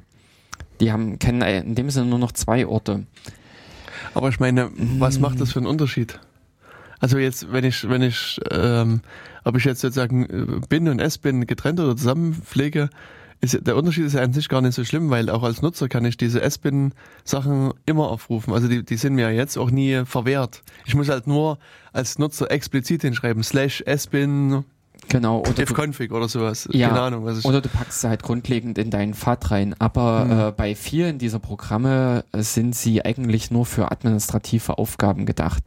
Also wenn man sich jetzt, wenn man diese Welt im Prinzip spaltet in die Benutzer, die ähm, das System administrieren oder äh, administrative Tätigkeiten übernehmen und die Leute, die im Prinzip das System benutzen, im Sinne von äh, damit arbeiten, dann finde ich schon, dass diese Trennung gegeben ist. Also dass so der Standardbenutzer if config, äh, äh, nein, nicht if config, sondern IP aufruft oder hm. äh, Oh Jörg, ist schon modern, er nutzt IP. Ich bin noch so in der habe hab ich noch an diesen komplizierten Befehl noch nie gewöhnt. Nein, Quatsch, war, war noch ein Scherz. Okay. Aber ähm. ifconfig ist so irgendwie so in Fleisch und Blut übergegangen, deswegen mhm. ähm, Aha. ist das, also mir jetzt überlegen hier, keine Ahnung, IP-Link, Set, ETH0 ab, das ist ifconfig, ETH0 ab, ist irgendwie, oder ne, eigentlich das ist ja, ja. if, if up, ETH0, würde man bei Debian geschrieben haben. Ja, gut. Ähm, ist einfach, es geht leichter vor der Hand. Okay. Das sind zu viele Einzelworte, die man sich merken muss bei IP. Ah, nee, das ist das wiederum das Fiese oder das äh, Schöne. IP, bei IP kann man das abkürzen, solange es eindeutig ist. Ja. Also IPL Leerzeichen L oder IPL hm. Leerzeichen S, ETH 0 ab. Ja. Und solche Geschichten. ja. Äh, was natürlich dann auch wiederum zu kryptischen Geschichten führen hm, Genau. Aber man kann sich ja so ein Wrapper-Skript schreiben oder einfach eine Shell-Funktion, die einfach if-up mit, mit äh, ja, Dings nimmt und das einfach dann umwandelt in IP-Link-Sets irgendwas oder ab das, und genau. dann ist man wieder auf der Klassisch wieder ein Alias definiert. ist man genau. Ja, aber was, ähm, ja, also nee, und, äh, was ich eigentlich sagen wollte, mhm. also ich meine, bisher hast du das, diese, die, also diese Trennung ja jetzt auch nie gegeben. Ich meine, du hast so eine, so eine äh, Security bei Obscurity, in dem du halt diesen, diesen Pfad damit vorgeben musst. Mhm. Aber, Aber ich sehe das eigentlich äh, weniger als Security-Geschichte, mhm. sondern eher als eine ähm, äh, Nerv-Geschichte. Also wenn man solche Geschichten, äh, also sowas verwendet wie Tab Completion oder ähnliches. Also es ist, finde ich, halt eine thematische Gruppierung ja, der dann Programme. Muss ich mal böse sagen, stell doch deine Shell ordentlich ein. also ZSH kannst du so einstellen, dass die nur die Sachen komplettiert, die, wozu du denn noch Rechte hast. Also wenn du da, wenn du IFC meinetwegen eingibst als normaler Nutzer, hm. ähm, also ja. würde der in dem Fall nee, ifconfig, also je nach Einstellung komplettieren. Also nee, nee, nee, ja. Ja, weil es nicht im Pfad liegt. Nee, Aber wenn doch, auch beide also auch wenn's, wenn wenn ich zum Beispiel in, in varlib mich bewege mhm. und sag mal, ich habe in das Verzeichnis varlib ABC habe ich Rechte, die zu betreten und varlib äh, A, A, C darf ich betreten und mache varlib A Tab, dann, also ich kann die Konfigurationsoption nicht aus dem Kopf sagen, nee, aber mh. auf alle Fälle gibt es ja die Möglichkeit, dass er erstmal das eine komplett, also hier vorschlägt, vorschlägt mhm. und ausführt und, und, erst wenn du dann nochmal Tab und nochmal Tab drückst, dann mhm. rotiert er dann auch zu den nächsten, die du, zu denen du eigentlich kein Recht hast. Mhm. Aber das, äh, ich sage jetzt mal im Prinzip diese Dateien unter slash sbin und user sbin habe ich ja auch die Dateiausführungsrechte. Ach, sehr gut, das stimmt auch. In der Regel ja, scheitert mhm. es ja dann das einfach kann, nur bei der praktischen Ausführung, wenn er dann die entsprechenden Syscodes ausführen will, dass dann der Kunde sagt, äh, nee, ja, nee, ja, du hier nicht. Stimmt, hast recht. Das, äh und ähm, also ich sehe eigentlich das äh, als eine thematische Trennung. Okay. Es ist halt eine hm. Schwierigkeit, ähm, weil ganz einfach viele dieser Befehle auch ernsthaft und ähm, in einem ausreichenden Umfang von einem regulären Benutzer äh, genutzt werden können, also ohne Superrechte, äh, Super-User-Rechte. Mhm. Ähm, ja, also aber eben bei Arch habe ich beobachtet oder habe ich äh, ähm, ja gezeigt bekommen, dass, äh, dass das alles zu einem großen Verzeichnis vereint wurde. Hast du jemals probiert, hier den Pfad auch zu erweitern bei dir auf User S-Bin und S-Bin? Die haben Symlinks dort einfach. Nee, ich meine, nee, bei also, dir in deiner normalen täglichen Benutzung. Ja, immer. Habe ich immer drin. Aber dann hast du ja jetzt schon das, das Problem, was die auch haben, sozusagen. Ähm, also da hast du ja jetzt auch die Trennung gar nicht. Jetzt, äh, genau. Ich habe bei mir in meiner äh, Arbeit auch äh, nicht die Trennung. Hm. Aber ähm, also ist jetzt im Prinzip schwierig zu sagen, aber äh, den Benutzern, den ich immer ein Linux-System einrichte, hm. den äh, stelle ich das natürlich nicht ein. Okay. Also ähm, ich sag mal, wenn mir im Prinzip dann so eine Fehlermeldung äh, nicht genügend Rechte oder sowas entgegenspringt, hm. Dann ist mir klar, äh, dann sagst du, fahr nach Dresden zur Begita-Demonstration da. Gibt's keine, nee, kleiner Schatz nochmal. da sind doch welche vorhanden. Ja. Ähm, nee, an der, hm. an der Stelle ist mir dann klar einfach, was zu tun ist oder was, zu, äh, was man machen kann. Aber ja. umgekehrt sind ähm, würde ich halt dem Standardnutzer, der, äh, ich sage jetzt mal, der im Prinzip einen Webbrowser verwendet, äh, der vielleicht äh, äh, LibreOffice und diverse Programme, der benötigt eigentlich nicht äh, Zugriff auf ähm, Konfigurationsprogramme für dies, äh, für die Hardware oder für Aber das, das äh, gerade der Nutzer wird auch nie damit in Konflikt kommen. Naja. Also dem kannst du quasi einen, einen Knopf noch hinmachen oder ein, ein, ein, ein Skript hinmachen, äh, lösche alle Dateien auf meinem Rechner und zwar jetzt und sofort. Und er wird das nie anklicken, weil er ja immer nur auf sein, sein uh, Open Office und seinen Browser und sein äh, sonst was klickt. Also, also er kommt ja gar nicht auf die, also in der Regel nicht auf die Gelegenheit, da eine Shell aufzumachen und dann irgendwas einzugeben. Mhm, das heißt, wenn er das macht. Aber es ist nicht nur, ist ja nicht nur die Shell, das, sondern dass mhm. ich im Prinzip, wenn äh, der Firefox mir eine Datei runterlädt, ähm, für die er nicht weiß, was er machen soll, mhm. dann äh, macht er mir ja auch Vorschläge, welche Anwendung. Und da kann ich ja unter Umständen sagen, äh, eine Anwendung aus diesem Verzeichnis. Und da äh, finde ich eben nicht 18.000 Einträge drin, sondern vielleicht nur 12.000 oder sowas. Es ist eine sehr philosophische Diskussion ja, diesbezüglich. Ja. Also die Vereinigung von äh, slash USR und slash also was da im Prinzip alles zusammenfällt oder dass im Prinzip slash bin mhm. verschoben wird nach äh, USR bin, äh, finde ich es ganz sinnvoll, weil mhm. die Notwendigkeit der Auftrennung äh, für USR, also äh, die Notwendigkeit von USR, vom wie es früher mal war, ist einfach heutzutage nicht mehr gegeben. Ja. Das ist ja auch, auch so eine Sache, die irgendwie historisch gewachsen ist. Also so die, genau. die Geschichte sagte, dass es einfach an, an, an Festplattenplatz gelegen hat. Also dass die zuerst das Bin-Verzeichnis hatten und da haben sie ihre Dateien reingetan hm. und irgendwann war das voll und aber sozusagen auf diesen, ich glaube es war auch noch eine PDP 11 oder irgend sowas mhm. und dann gab es halt nur die Möglichkeit quasi noch eine andere Festplatte einzubauen und die wurde dann User, also USR Bin mhm. und da lagen dann die anderen ausführbaren Dateien. Also es, angeblich ist das so gekommen, dass, dass überhaupt diese Trennung ja. von Bin und User Bin, das einfach, hätten die eine größere Festplatte gehabt, würden wir heute nur ein Bin-Verzeichnis haben und, und, das, und das ganz toll finden. ja, na, ähm, weiß ich nicht, ob es wirklich, äh, ob nicht eventuell noch andere Kräfte im Prinzip äh, mit mhm. diese Trennung bewirkt haben, was so in Richtung eben Verteilung und Ähnlichem ging. Also dass man unter Slash Bin wirklich das Hauptzeug liegen hatte, also die Kernkomponenten des Systems, um ein System zum Laufen zu bringen und dann unter Umständen, was halt früher wesentlich beliebter war, per Netzwerk die zusätzlichen Dinge einbinden. Also dass im Prinzip slash USR über eine NFS äh, eingebunden wurde über das dann letztendlich die eigentlichen äh, Anwendungsprogramme und ähnliches gekommen sind. Und von der Seite her kann ich mir auch gut vorstellen, dass äh, das auch dort in irgendeiner Form favorisiert wurde, eine Trennung vorzubringen. Mhm. Äh, äh. Das ist ja in dem Sinne auch, ich sage jetzt mal, die optionale Software oder sowas, die man sich noch installieren kann. ähm, mir ist in den letzten Jahren kein System untergekommen, wo mal dieses Slash-Opt-Verzeichnis äh, mit Inhalt war. Es sei denn, du füllst halt selber. Ja, ja, genau. Mhm. Also äh, die Standard-Linux-Installationen äh, werden mhm. sich an diesem Verzeichnis nicht vergreifen. Ja. Das ist denen, glaube ich, auch per Standard äh, untersagt. Also mhm. Also da dürfen die nicht rein. Mhm. Aber die ähm, äh, selbst installiert. Also ich habe auch noch nie irgendwie Software da unten äh, in dieses Verzeichnis reingeschmissen. Doch, habe ich schon gemacht. Ah. Äh, also da fallen mhm. mir nur im Prinzip diese à la Firefox Nightly ja. Äh, Bundles ein. Mhm.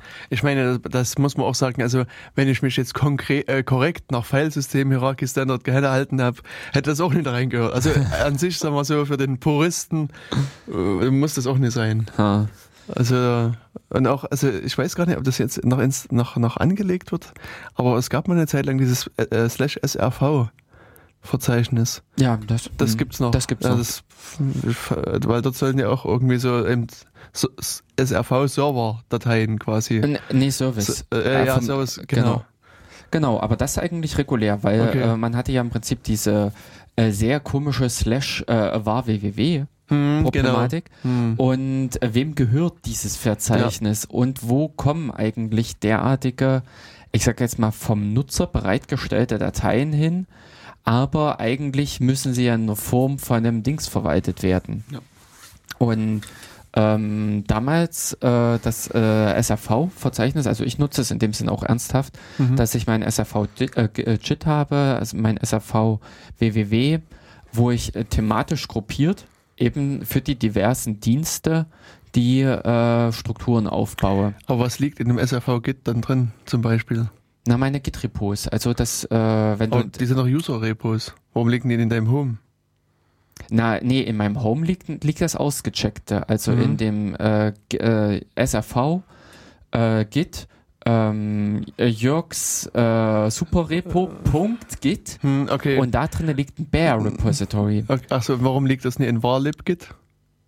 Weil es dort nicht hingehört. Okay. Weil es ja nicht, äh, das sind ja nicht die äh, ähm, unter varlib äh, mhm. liegen die Dateien, die Git verwendet, wenn es ausgeführt wird. Also ja, nicht, gut, ja, stimmt, stimmt natürlich, ja, ist das, richtig, ja.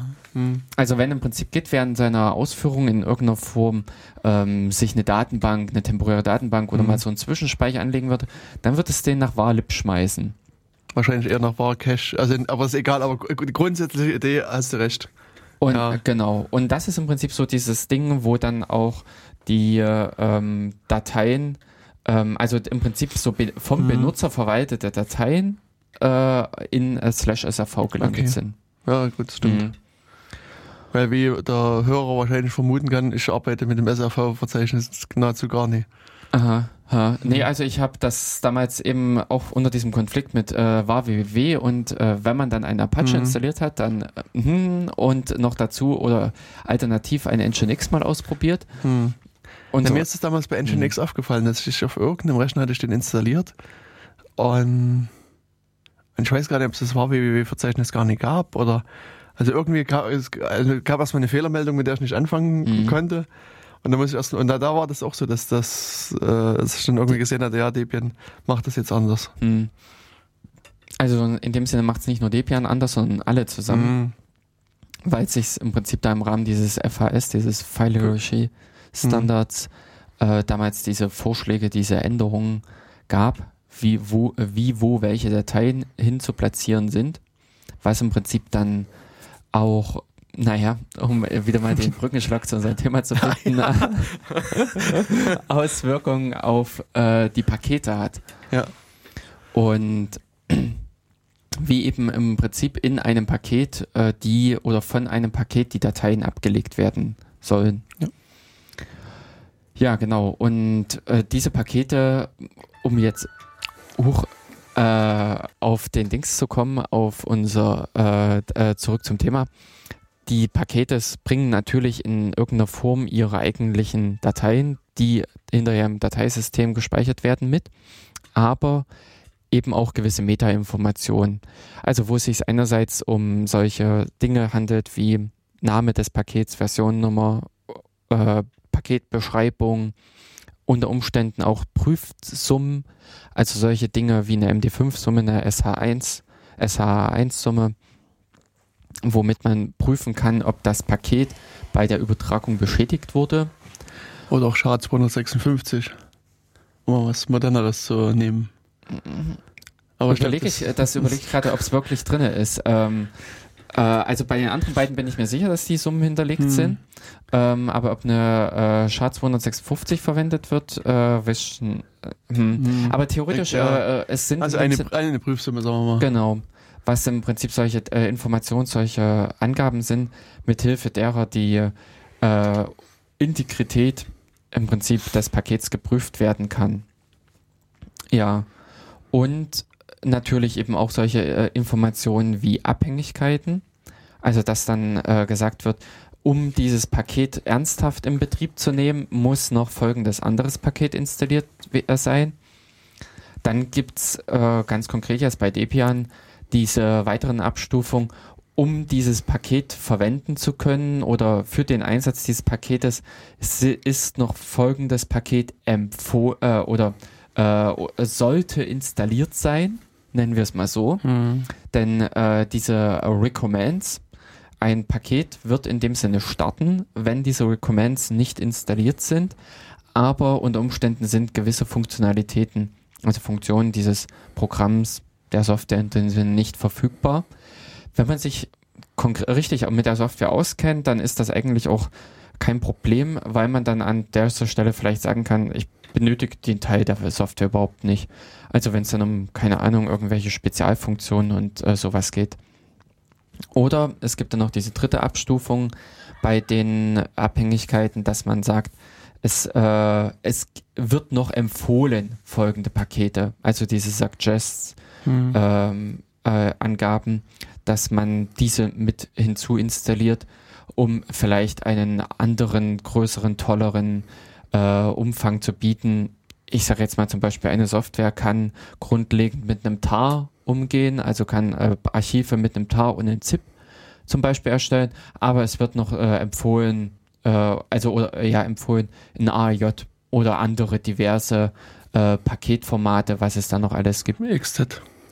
Ähm, naja, das ist ja eigentlich eher ein Packer. Ja. Da, ähm, äh, in, äh, nee, ich dachte jetzt noch an äh, CPIO. Ach ja, okay, ähm, stimmt was, ähm, was aber ja auch ein äh, Archivformat ist, aber ähm, so in freier Wildbahn mir selten und bis gar nicht über Weg gelaufen ist bisher.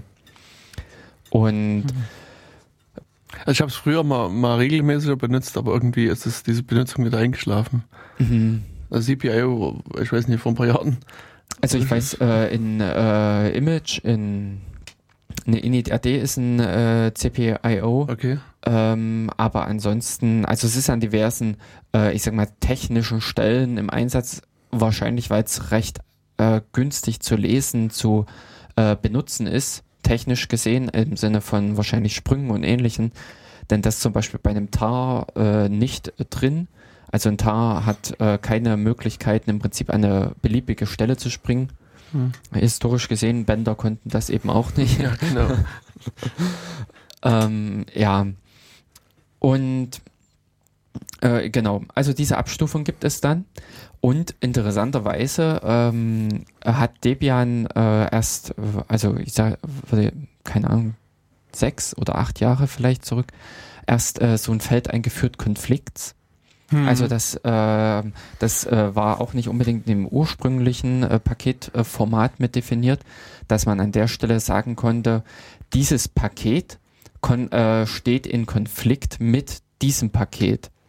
Das Ganze ist vielleicht jetzt äh, ähm, äh, auf Paketebene auch noch nicht so ganz interessant. Also das sind dann eher solche Sachen, dass man zum Beispiel sagen kann, ich möchte als Datei in, also ich bringe als Datei äh, User SBin Hallo mit und möchte äh, und stehe deshalb im Konflikt mit dem anderen tollen Hallo Oder sowas. Also die, eine derartige Geschichte, weiß ich, hat sich um das JIT damals entsponnen, weil es JIT äh, schon vor JIT gab. Ähm, mir fällt aber nicht mehr so ein, äh, nicht mehr ein, was JIT vorher war. Also es ähm, SVN. und äh, es gab mehr oder äh, weniger zwei Pakete an der Stelle, die das Binary, also die exakt dieselbe Datei äh, User bin JIT zur Verfügung gestellt haben. Und dementsprechend konnte man nicht beide zur selben Zeit installieren. Es bestand ein Konflikt. Interessant ist natürlich auch diese Konfliktangabe äh, in Zusammenhang mit Versionen. Das ist natürlich dann wiederum etwas, wenn man im Prinzip in einem Paket die Versionskennung mit hinterlegt, also wir befinden uns in Version 7 oder in Version 4.3.38 oder sowas, kann man dann wiederum auch sagen, ich stehe in Konflikt mit Paket ABC in der Version kleiner als so und so oder größer als so und so. So dass man dann im Prinzip auch gewisse Dinge erzwingen kann, dass zum Beispiel bevor mein Paket installiert wird, wird ein Update des anderen Pakets erstmal durchgeführt, um gewisse Dinge, äh, also um Sachen auseinanderzugehen, wo eben zum Beispiel Dateinamen doppelt verwendet werden, sowohl in dem einen als auch in dem anderen Paket. Und, Zumindest hm. wird es versucht, das, das Update zu machen. Also das. nee, nee, äh, doch das Update wird gemacht. Äh, eher hast du äh, das Problem, dass dieser Konflikteintrag vergessen wurde. Okay, ja. Hm. Das, äh, das ist im Prinzip so, äh, was äh, häufig passiert, wenn Dateien, also oftmals sind die Pakete aufgespalten in äh, architekturunabhängige unabhängige Pakete.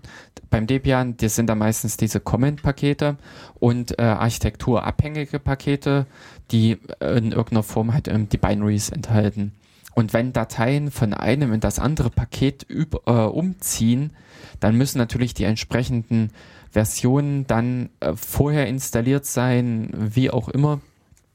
Also dass an dieser Stelle halt dieses ähm, äh, andere Paket äh, zu dem neuen auch passt. Und wenn das eben vergessen wird, dann wird, äh, verbleibt das alte Paket drauf. Es wird versucht, das neue Paket hineinzubringen und dann tritt ernsthaft der Konflikt auf, äh, der im Prinzip nicht markiert ist über diese Meta-Information und dementsprechend macht es da bei der Installation erst nochmal Boom. Hm. Würde das eigentlich, aber nee, es würde auch der, das DBKG nicht erkennen, dass da irgendwie eine Datei überschrieben wird. Doch, genau, die erkennt Ach doch, das, okay. das war, genau, das, das ist genau das, wo im Prinzip dann ein DPKG zum Beispiel ansetzt hm. und dann die Installation verweigert. Okay. Das sagt im Prinzip dann, an dieser Stelle würde, äh, würde diese Datei überschrieben werden, obwohl das eigentlich nicht äh, vorgesehen ist, denn mhm. auch dafür gibt es äh, Mechanismen, wie man das umgehen kann. Und dementsprechend ähm, kann, äh, bricht dann DPKG ab, dass dann gar nicht die Installation durchgeführt wird. Ja. Und an der Stelle ähm, zeigt sich dann im Prinzip schon wieder eben dieser Vorteil dieses, dieses äh, so ein Paketverwaltungssystems. Hm.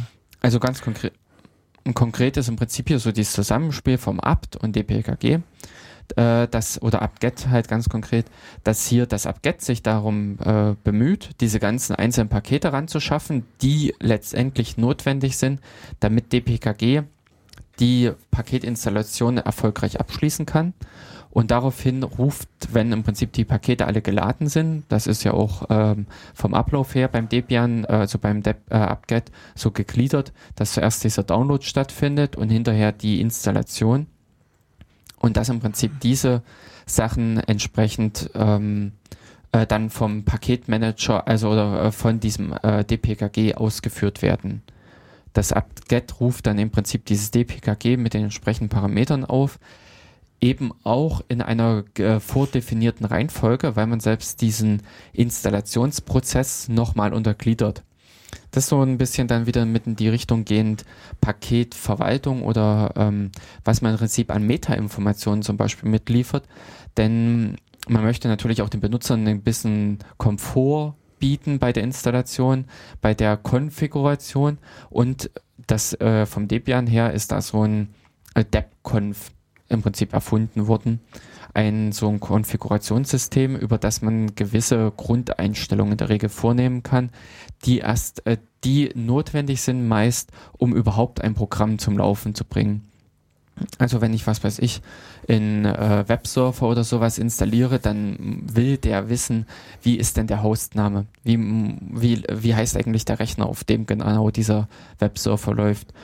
Oder äh, diverse andere Informationen, meist dreht sich im Prinzip ums Netzwerk.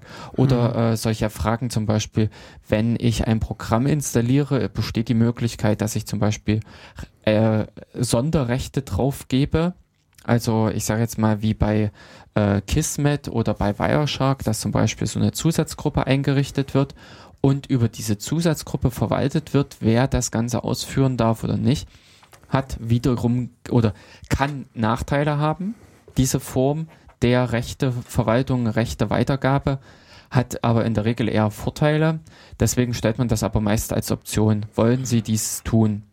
Oder was äh, recht häufig kommt, was vermutlich auch über DebConf läuft, ist die, wenn, wenn die libc aktualisiert wird. Diese Abfrage hasse ich. Ja, da gibt es halt so die nette Frage, dass eben diverse Services laufen ja. und ob die jetzt äh, restartet werden sollen. Also steht dann immer so eine Liste von, von Diensten da und wird halt gefragt, hier soll die, sollen die jetzt restartet werden oder nicht. Mhm, genau.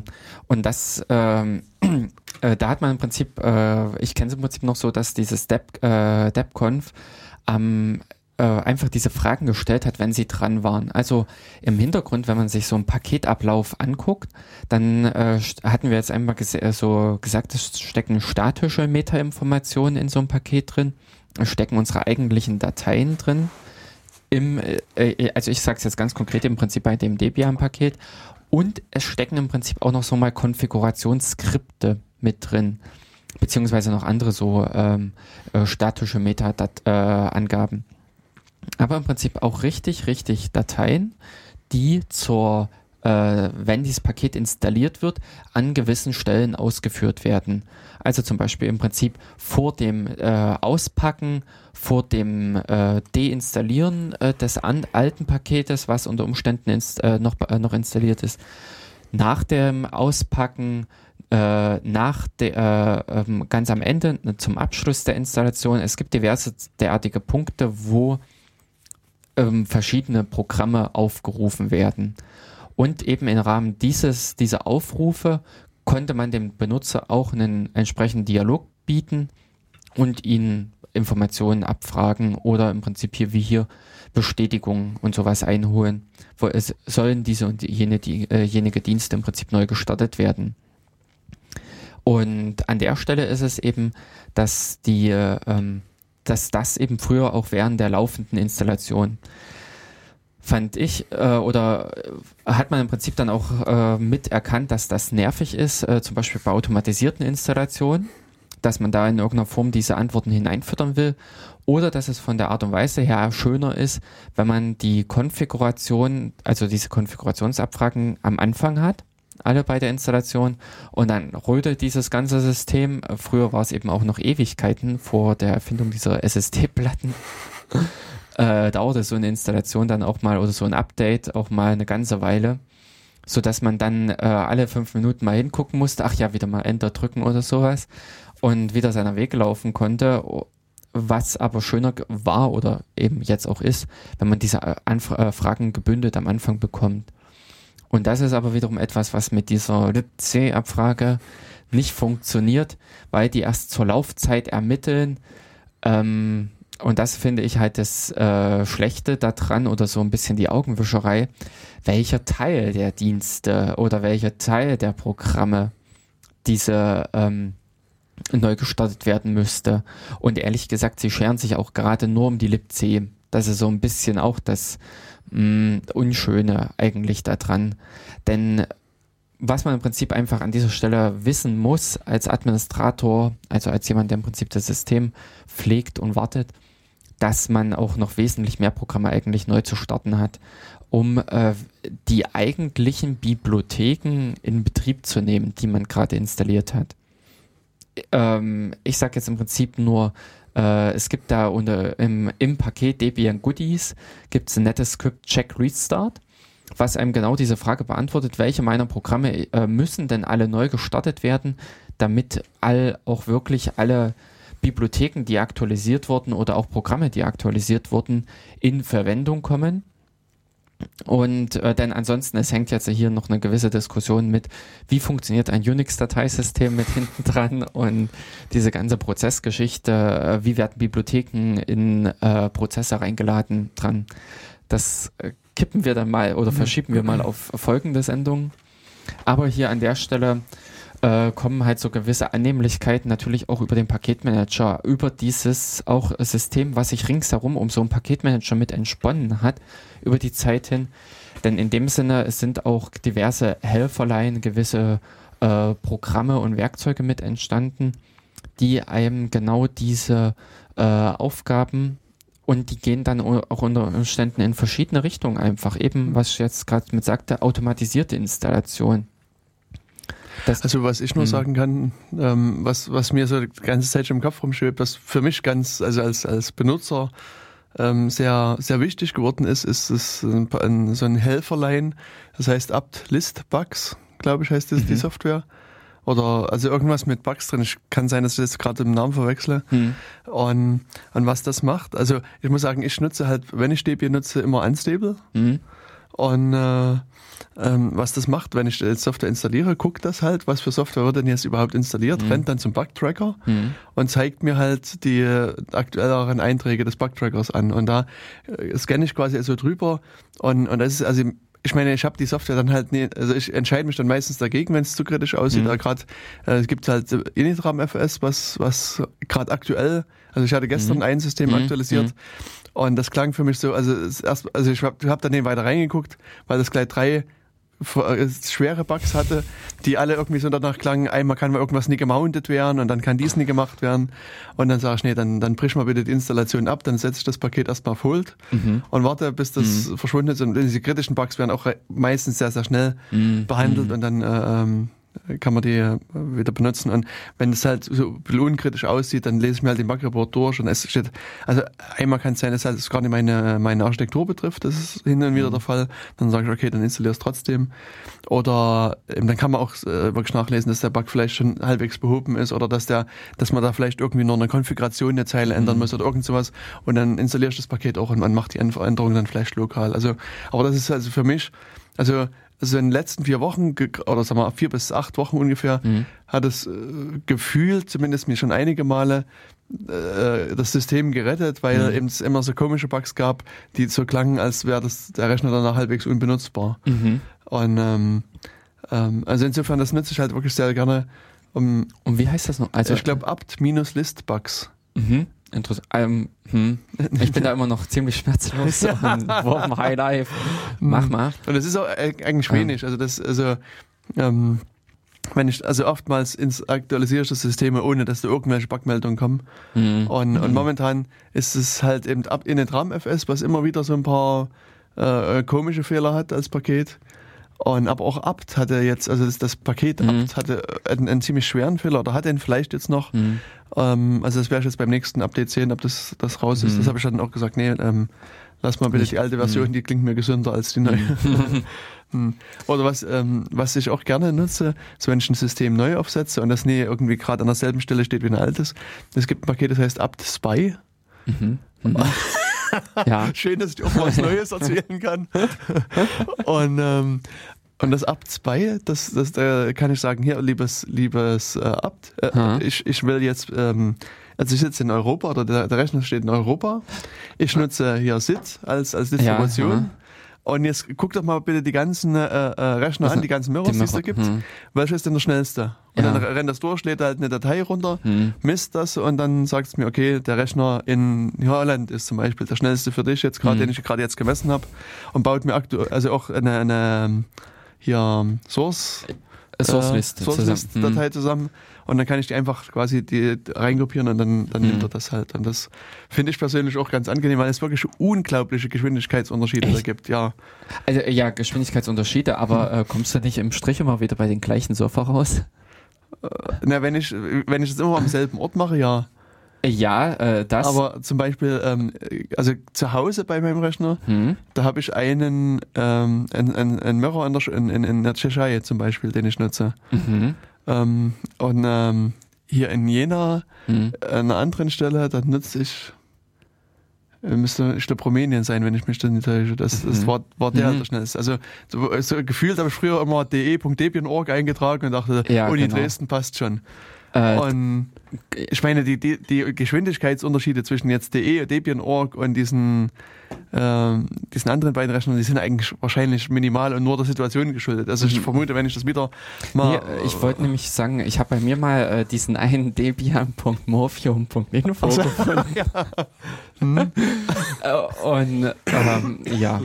Also äh, da, äh, da war damals, äh, als ich es im Prinzip auch ausprobiert habe, mit Abstand die beste Anbindung. Okay. Also das war, ähm, ich sag mal, äh, im Rechenzentrum Mhm. oder sowas. Ähm, äh, der steht bei Hetzner, glaube ich, oder sowas. Kann sein, äh, ja. Ähm, und dementsprechend hat er eine dicke, fette Leitung da Mhm. aus irgendwelchen Gründen bei sich dranhängen. Und äh, war auch entsprechend immer der Beste. Also der war besser angebunden in dem Sinne als diese Universitätsdinger. Hm. Und äh, wenn ich irgendwas, dann nehme ich in der Regel den, äh, den solchen, den Okay. Morphium. Hm. Hm. Na gut, dann ich, ich lasse halt das Upspace da durchrennen Hm. und, äh, und dann war das mache ich eigentlich, also Ab an halbwegs regelmäßigen Abständen Mhm. immer mal wieder. Mhm. Also aber regelmäßig halt alle halben Jahre oder Mhm. alle Jahre vielleicht mal. Also Mhm. ich mache das halt nie bei jedem Update, weil das dauert auch lange. Also der, ich weiß gerade nicht, wie Mhm. viele Rechner der abscannt, Mhm. aber und es gibt halt einige, die kommen dann irgendwie mit drei Byte pro Sekunde zurückgetröpfelt oder Ach sowas. Gott, also, mhm. na, so nee, aber, Ja, also ein aber, paar, mhm. also Modemgeschwindigkeit manchmal. Hm. Und, und deswegen dauert das halt eine ganze Weile, bis das auch aktualisiert Hm. ist. Hm. Deswegen, also das ist jetzt nicht sowas, was ich jetzt irgendwie für jeden Update irgendwie machen würde. Hm. Zumal ich jetzt auch angefangen habe, mal, ähm, also wenn der Rechner, also wenn ich per HTTPS auch das abrufen kann, dann es gibt so, so wieder ein, ein, so diese App Transports Hm. Und dann jetzt mache ich das halt über Tor, Tor und HTTPS Ah, hm. und, äh, zum Beispiel. Also das und dann ist die Geschwindigkeit letztlich nicht mehr ganz so relevant, wenn man über Tor das versucht runterzuladen. Ja, ja. Also ja, Genau, aber an der, äh, also es sind im Prinzip so diverse Sachen, die auch um die Paketmanager ringsherum dann mit entstanden sind, Mhm. die unter Umständen dann die Verwaltung der Paketmanager äh, wieder mit übernehmen. ja. Und der Manager des Paketmanagers. ja, genau, richtig. Und an der Stelle, äh, ja, wo sich im Prinzip dann unter Umständen sich Spezialaufgaben einfach mal ergeben, diverse äh, Fragestellungen oder sowas, die nicht so sind, dass sie in dem Sinne ein, äh, in, in die Zentraleinheit, also in dem, äh, in den Paketmanager aufgenommen werden. Ähm, interessant, was vielleicht auch an dieser Stelle, weil ich vorhin mir hatte mit den Erweiterungen am Paketformat und sowas, Mhm. äh, ist zum Beispiel auch äh, an dem Paketmanager selbst, ist beim Debian äh, sind diese Trigger zum Beispiel vor einigen Jahren erst eingezogen, dass äh, diverse Pakete können definieren, wenn Änderungen an dieser und jener Stelle passieren, dann äh, soll hinterher eben wieder mein Programm ausgeführt werden. So ist letztendlich der praktische Ablauf. Also letztendlich, man kann an diversen Stellen im Dateisystem solche Triggerpunkte setzen und wenn die ausgelöst werden, wird man im Prinzip darüber benachrichtigt. Interessant ist das zum Beispiel in so einer Ähm, Richtung Mach mal, mach mal ein konkretes Beispiel. Also ich sehe gerade irgendwie den Nutzen noch nicht, vielleicht. Aktualisierung von Paketen, äh, von Datenbanken ist einfach so dieser äh, Anlass mit Okay, gewesen. ja. Dass man da zum Beispiel sagt, es wird eine neue Man-Page installiert. Also jedes Programm kann ja seine eigene Manual-Page mitbringen. Mhm. Und äh, aber Man möchte seine Datenbank pflegen. Oder ähm, äh, in diese Richtung diese Tash-Pakete. Ähm, gen genau, wenn ich im Prinzip ein Ach, Tash-Zusatzpaket ach, te- ja. äh, ja, Ich hatte jetzt irgendwie einen Parse-Error, weil ich irgendwie, also so, ich hatte jetzt an, an Hash mit T vorne dran gedacht und konnte das irgendwie nie, nie parsen. Ah, ich wusste okay. nie, was T-A-S-H sein sollte. Hm. Und ähm, dass die im Prinzip, dass das Tash-System Mhm. natürlich gewisse Sachen übersetzt, kompiliert in die äh, Datenbank mit aufnimmt, also in die Paketdatenbank, wenn ein neues Paket installiert wird. Mhm. Ähm, keine Ahnung, mir fällt jetzt nur als äh, nicht mehr gültiges Beispiel Xcolor ein, was so ein zusätzliches Debian-Paket mal eine Zeit lang war, bevor es in die Tash Live aufgenommen wurde. Und dementsprechend als dieser äh, als das Tash Live da einge, äh, Quatsch, als das X, ähm, Xcolor installiert wurde, das Paket, über im Prinzip das Paketverwaltungssystem vom Debian, musste natürlich das Tash Live informiert werden, dass es seine eigene Datenbank aktualisieren muss, sprich wenn später jemals äh, ein LaTeX, ein Testdokument auftritt, wo dieses Xcolor genutzt wird, dass dann klar ist, wo das zu suchen ist. Hm. Solche Dinge. Emacs und ähnliche verwenden ja. das im Prinzip mit. Was mir gerade einfällt, aber ich weiß nicht, ob sich das über so einen Mechanismus lösen lässt. Mhm. Ähm, also ich nutze so ein, so ein Programm, was die, die Dateiintegrität prüft. Also es ist, nee, Sam Hein. Also macht es quasi über die gesamte Platte. Mhm. Und, ähm, und es ist natürlich, also sobald ich eine Datei, also wenn ich das Debian aktualisiere, schreit mich das natürlich sofort an, dass irgendwie äh, libc die eine neue, mhm. eine, komische ja, genau. andere Checksumme ja. hat mhm. und, und und so weiter und so fort und, und hier ist, ist was falsch und, und der Rechner ist Geld gehackt worden ja, und so nach genau. dem Motto und, und ich soll doch mal bitte äh, Neuinstallation. Neuinstallation, ja. ja, ja, und das forensische Untersuchung und so weiter. Und was man da halt machen muss, eigentlich nach der nach dem Update, ist also die, mhm. die Datenbank selber nochmal mhm. updaten, mhm. weil also mit diesen neuen Hash-Summen und das, ähm, also ich habe da für mich noch keine richtige Lösung gefunden, ob ich das automatisiert mache nach einer Installation, was, was an sich sinnvoll ist, aber ich meine, wenn das jetzt, also wenn jetzt ein Angreifer das ahnt, mhm. weißt du, dass, dass, dass sozusagen dann ein Update stattfindet. Und zwar, also das Update ist auch nicht so, dass sich das fragt, ist, jetzt ist die Datei abgedatet worden, ja, ja. soll ich das mhm. machen, sondern der rennt einfach drüber. Wenn du sagst mhm. Update, rennt er über die ganze Platte oder über, über den Teil der Platte, zumindest glaube ich das. Das finde ich. Ähm, und, und, und aktualisiert halt sozusagen seine Datenbank mhm. und, und meldet dann halt quasi Diffs wieder gegen den neuen Stand der Datenbank. Also je nach, also mhm. diff heißt entweder andere falsche Hashsumme, falsche Rechte und äh, kannst halt ein bisschen, bisschen einstellen, wie das Genau, ähm, also eben so in diese Richtung gehend Hash-Summe äh, würde ich eigentlich auch da gar nicht auf die Datei im Dateisystem zurückgreifen, sondern in den Paketen werden aus diversen anderen Gründen solche äh, diese Depth-Sums mhm. mitgeliefert. Mhm. Also diese ähm, eben Prüfsum für die einzelnen Dateien, damit man im Nachgang halt nochmal prüfen kann, ob, ein, äh, ähm, ob eine Datei verändert wurde. Und da hätte ich im Prinzip das schon mal äh, mitverwendet. Das ist eigentlich cool, dass, ja. äh, dass ich überhaupt nicht äh, äh die, Dat die Datei nochmal von der Platte lese, mhm. sondern die Datei vom Paketmanagement-System verwende. Und ähm, bei den Rechten oder sowas ist es eher schwierig. Ähm, ja, auch ich meine, das, das könnte man noch ab, also ich meine, die, bei einer neu installierten Datei ändern sich in der Regel die Rechte. Ja, also eben. höchstens in, in, in wenigen Fällen und das mhm. könnte man immer noch über den Benutzer dann abfragen. Ja. Also da würde ich eben auch eher immer annehmen, dass das äh, Root Root mit äh, 755 ist oder äh, 644 mhm. und so weiter. Mhm. Und solche Sachen, dass man im Prinzip so diese beiden Informationsquellen äh, miteinander äh, verknüpft. Mhm. Ich meine, was hier schon ziemlich cool ist, wie äh, ich finde, also bei diesem Sam Hein, dass du ähm, äh, also sozusagen dateibezogen oder verzeichnisbezogen sagen kannst, prüfe halt Hashsummen mhm. oder prüfe halt nur die Rechte oder die, die Permissions oder, oder halt nur das Datum. Also, weil es, es gibt so verschiedene Dateien, äh, die, die, die ändern sich und, und die, die sollen sich auch ändern. Also hier die, die, ähm, also ich nutze halt VCD, also wie, äh, hier, ähm, zur Verwaltung von WLANs, also mhm. Wireless mhm. Configuration Daemon heißt aha, es vermutlich. Aha, aha. Und ähm, dann hast du auch so eine pseudografische Oberfläche, mhm. wo du sagen kannst, hier, ich, ich sehe jetzt die äh, fünf WLANs und dann sage ich hier, nimm das, das in der Mitte bitte. Mhm. Und und der schreibt dann halt auch in, in ETC eine Datei rein, also ETC, mhm. VCD, Wireless Settings oder so. Also die mhm. ändert sich halt quasi mit jedem neuen, neuen Verbindungsaufnahme. Ja.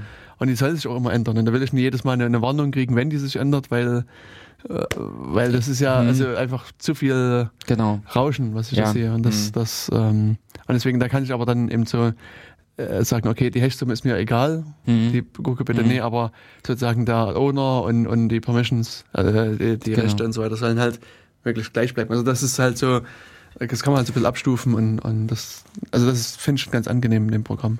Mhm, mh. Aber das mit diesem, äh, mit den Depsums, das ist echt ein cooler Hinweis. Das mhm. ähm, muss ich nochmal gucken, ob das geht und, und und in dem Zusammenhang äh, eben Depsums und ich habe bei mir AK Hunter mitlaufen hm. und die aktualisieren einfach nach dem Apt-Get ja. die Installation oder Deinstallation vorgenommen hat, aktualisieren die im Prinzip ihre Datenbank. Die haben sich da in so einen Hook, in so einen hm. Haken reingehangen und werden an der Stelle im Prinzip äh, informiert über ja, über über Depsums dann oder auch über manuelles Updaten? Äh, Na, die kriegen im Prinzip nur die Information, es ist äh, pa etwas passiert. Okay. Das, es, gibt Unterschied, äh, es gibt unterschiedliche Haken, wo man rein äh, Okay, sich hm. einklinken kann und kriegt auch an den unterschiedlichen Stellen unterschiedliche Informationen. Ähm, je nachdem, was man im Prinzip damit macht. Okay. Und äh, kann dann im Prinzip seine eigene Datenbank, also Depsums oder im Prinzip die RK Hunter, Hm. äh, aktualisiert dann halt seine eigene Datenbank jeweils. Genau. Und äh, in dem Sinne, jetzt schon eben bei diesen Sicherheitsfragen äh, sind natürlich auch solche Sachen mit offen, wie äh, das zum Beispiel auch, ich sag, wir gehen im Prinzip mal von diesem Fall aus, unsere Linux-Distribution, die wir nutzen, da hat sich jemand bemüht, war ganz, ganz, ganz, ganz fleißig und hat äh, richtig die Sachen im Prinzip ähm, äh, äh, hat im Prinzip äh, ordentlich den Quellcode kontrolliert und so weiter und natürlich dann das Paket erstellt. Das heißt, wir sollen im Prinzip, wenn wir dann auf da irgendwas zugreifen, ähm, äh, auch sicher sein, dass wir dann genau diese Version haben. Und das ist zum Beispiel auch etwas, ähm, das, was Debian im Prinzip dann auch irgendwann nachgepflegt hat, dass diese, dass im Prinzip diese Pakete unterschrieben werden oder dass mh, eigentlich sind es nicht die Pakete, die unterschrieben werden, sondern es wird die Liste der Prüfsummen oder die äh, Liste der abgespaltenen ähm, äh, Paketbeschreibungen unterschrieben, sodass auf diesem Wege in, äh, sichergestellt ist, dass eigentlich dieses Paket, was ich mir hole und so wie es Jens vorhin im Prinzip beschrieben hat, über dieses apt-spy unter Umständen auch nicht original bei Debian holen, sondern von einem der Spiegelsurfer, dass in dem Moment die Pakete, äh, dass dann noch sichergestellt ist, dass das Paket das ist, wie es auch eigentlich der Autor oder der, ja, der Paketersteller äh, zusammengestellt hat. Mhm. Dass auch der sich an der Stelle, dass an äh, dem Weg dorthin keiner eingegriffen hat. Hm. Denn in dem Rahmen wie bei Debian, wo es so eine Heerschar von Spiegelsurfern, also bei Debian ist dieses Verzeichnis, glaube ich, auch me äh, also äh, gigantisch, äh, wer da noch so alles und es kann im Prinzip jeder sich selbst einen Spiegelsurfer hinstellen. Also in der Firma oder sowas kann äh, der Admin sagen, okay, ich habe hier 20 Rechner, die sollen nicht jedes Mal im Prinzip über die teure Internetverbindung gehen, sondern sollen in dem Sinne äh, das lokal, ich ziehe das einmal, ist gängig. Hm. Und an der Stelle kann natürlich auch bereits eine Manipulation auf zum Beispiel solch einem Spiegel stattfinden, auf so einem Kopiensurfer. Ja, genau. Könnte ja ein bösartiger Mensch sein, der da irgendwie was. Genau. Äh, oder muss ja nicht mal der Administrator in dem Sinne sein, sondern es kann auch bei ihm eingebrochen werden Hm. und so weiter. Also was es da noch als äh, äh, Möglichkeiten gibt. Und das ist zum Beispiel auch wiederum mit einer Aufgabe der Paketverwaltung, dass sichergestellt ist, dass derartige Sachen, dass im Prinzip die Integrität des Pakets gewahrt ist. Aber wie, wie macht das die Paketverwaltung? Prüf Weil- also äh, ich meine, aber wenn ich die Prüfsumme von dem Spiegelserver auch mit runterlade, dann kann ja der. na, es, letztendlich sind äh, es sind digitale Signaturen, also diese Genau, Liste, die abgespalten, ah, diese Liste, die im Prinzip abgespalten wird, wird digital signiert. Ja. Und diese Signatur ist natürlich klassisch für digitale Signaturen mit verbreitbar. Hm. Also jeder Spiegelsurfer muss diese digitale Signatur bereitstellen. Ansonsten schreit ein apt-get an wegen Warnung und unsicher und überhaupt Hm. und Welt geht unter. Ja, und die Signatur geht natürlich nur von demjenigen, also Genau. von dem, von dem Maintainer halt. Oder der, nee. der, dem Inhaber des privaten, oder der, des, des, des, Des des, Listenerstellers. das ist, ja, genau. Genau. Das ist hier im Prinzip auch ein bisschen zentralisiert. Eigentlich gibt es zwei Mechanismen. Man kann einerseits die Pakete signieren Mhm. in sich selbst, aber hier werden bei Debian ist dieser Weg über die Paketlistensignatur, dass Mhm. da in dem Sinne diese Prüfsummen äh, signiert werden und die ähm, ja dass Mhm. äh, dann auf dem Weg im Prinzip sichergestellt ist, dass das Paket noch das ist, was es eigentlich, äh, was abgesandt wurde. Hm. Und was ich bei Debian aus der Sicht noch ziemlich cool finde, Hm. es gibt äh, so einen Ansatz, äh, Deterministic Builds zu machen. Also Hm. deterministische Binärdateien sozusagen. Also das ist halt eigentlich ziemlich klasse, Das, hm. dass, dass man also hier sich die Quellen nimmt Hm. bei sich zu Hause und nimmt einen Comp Compiler und kann die halt selber wieder zusammen kompilieren.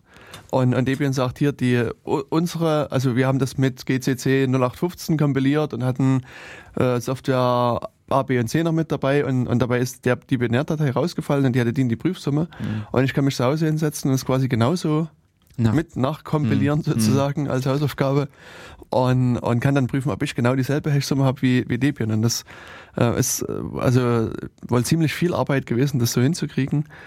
Ähm, also ich glaube, diese Arbeit lag, äh, also bei einigen Programmen ja, weil einige hm. Programme haben aus obskuren Gründen die äh, Zeitstempel und ähnliches mit im Binary oder ja. in diversen Dateien.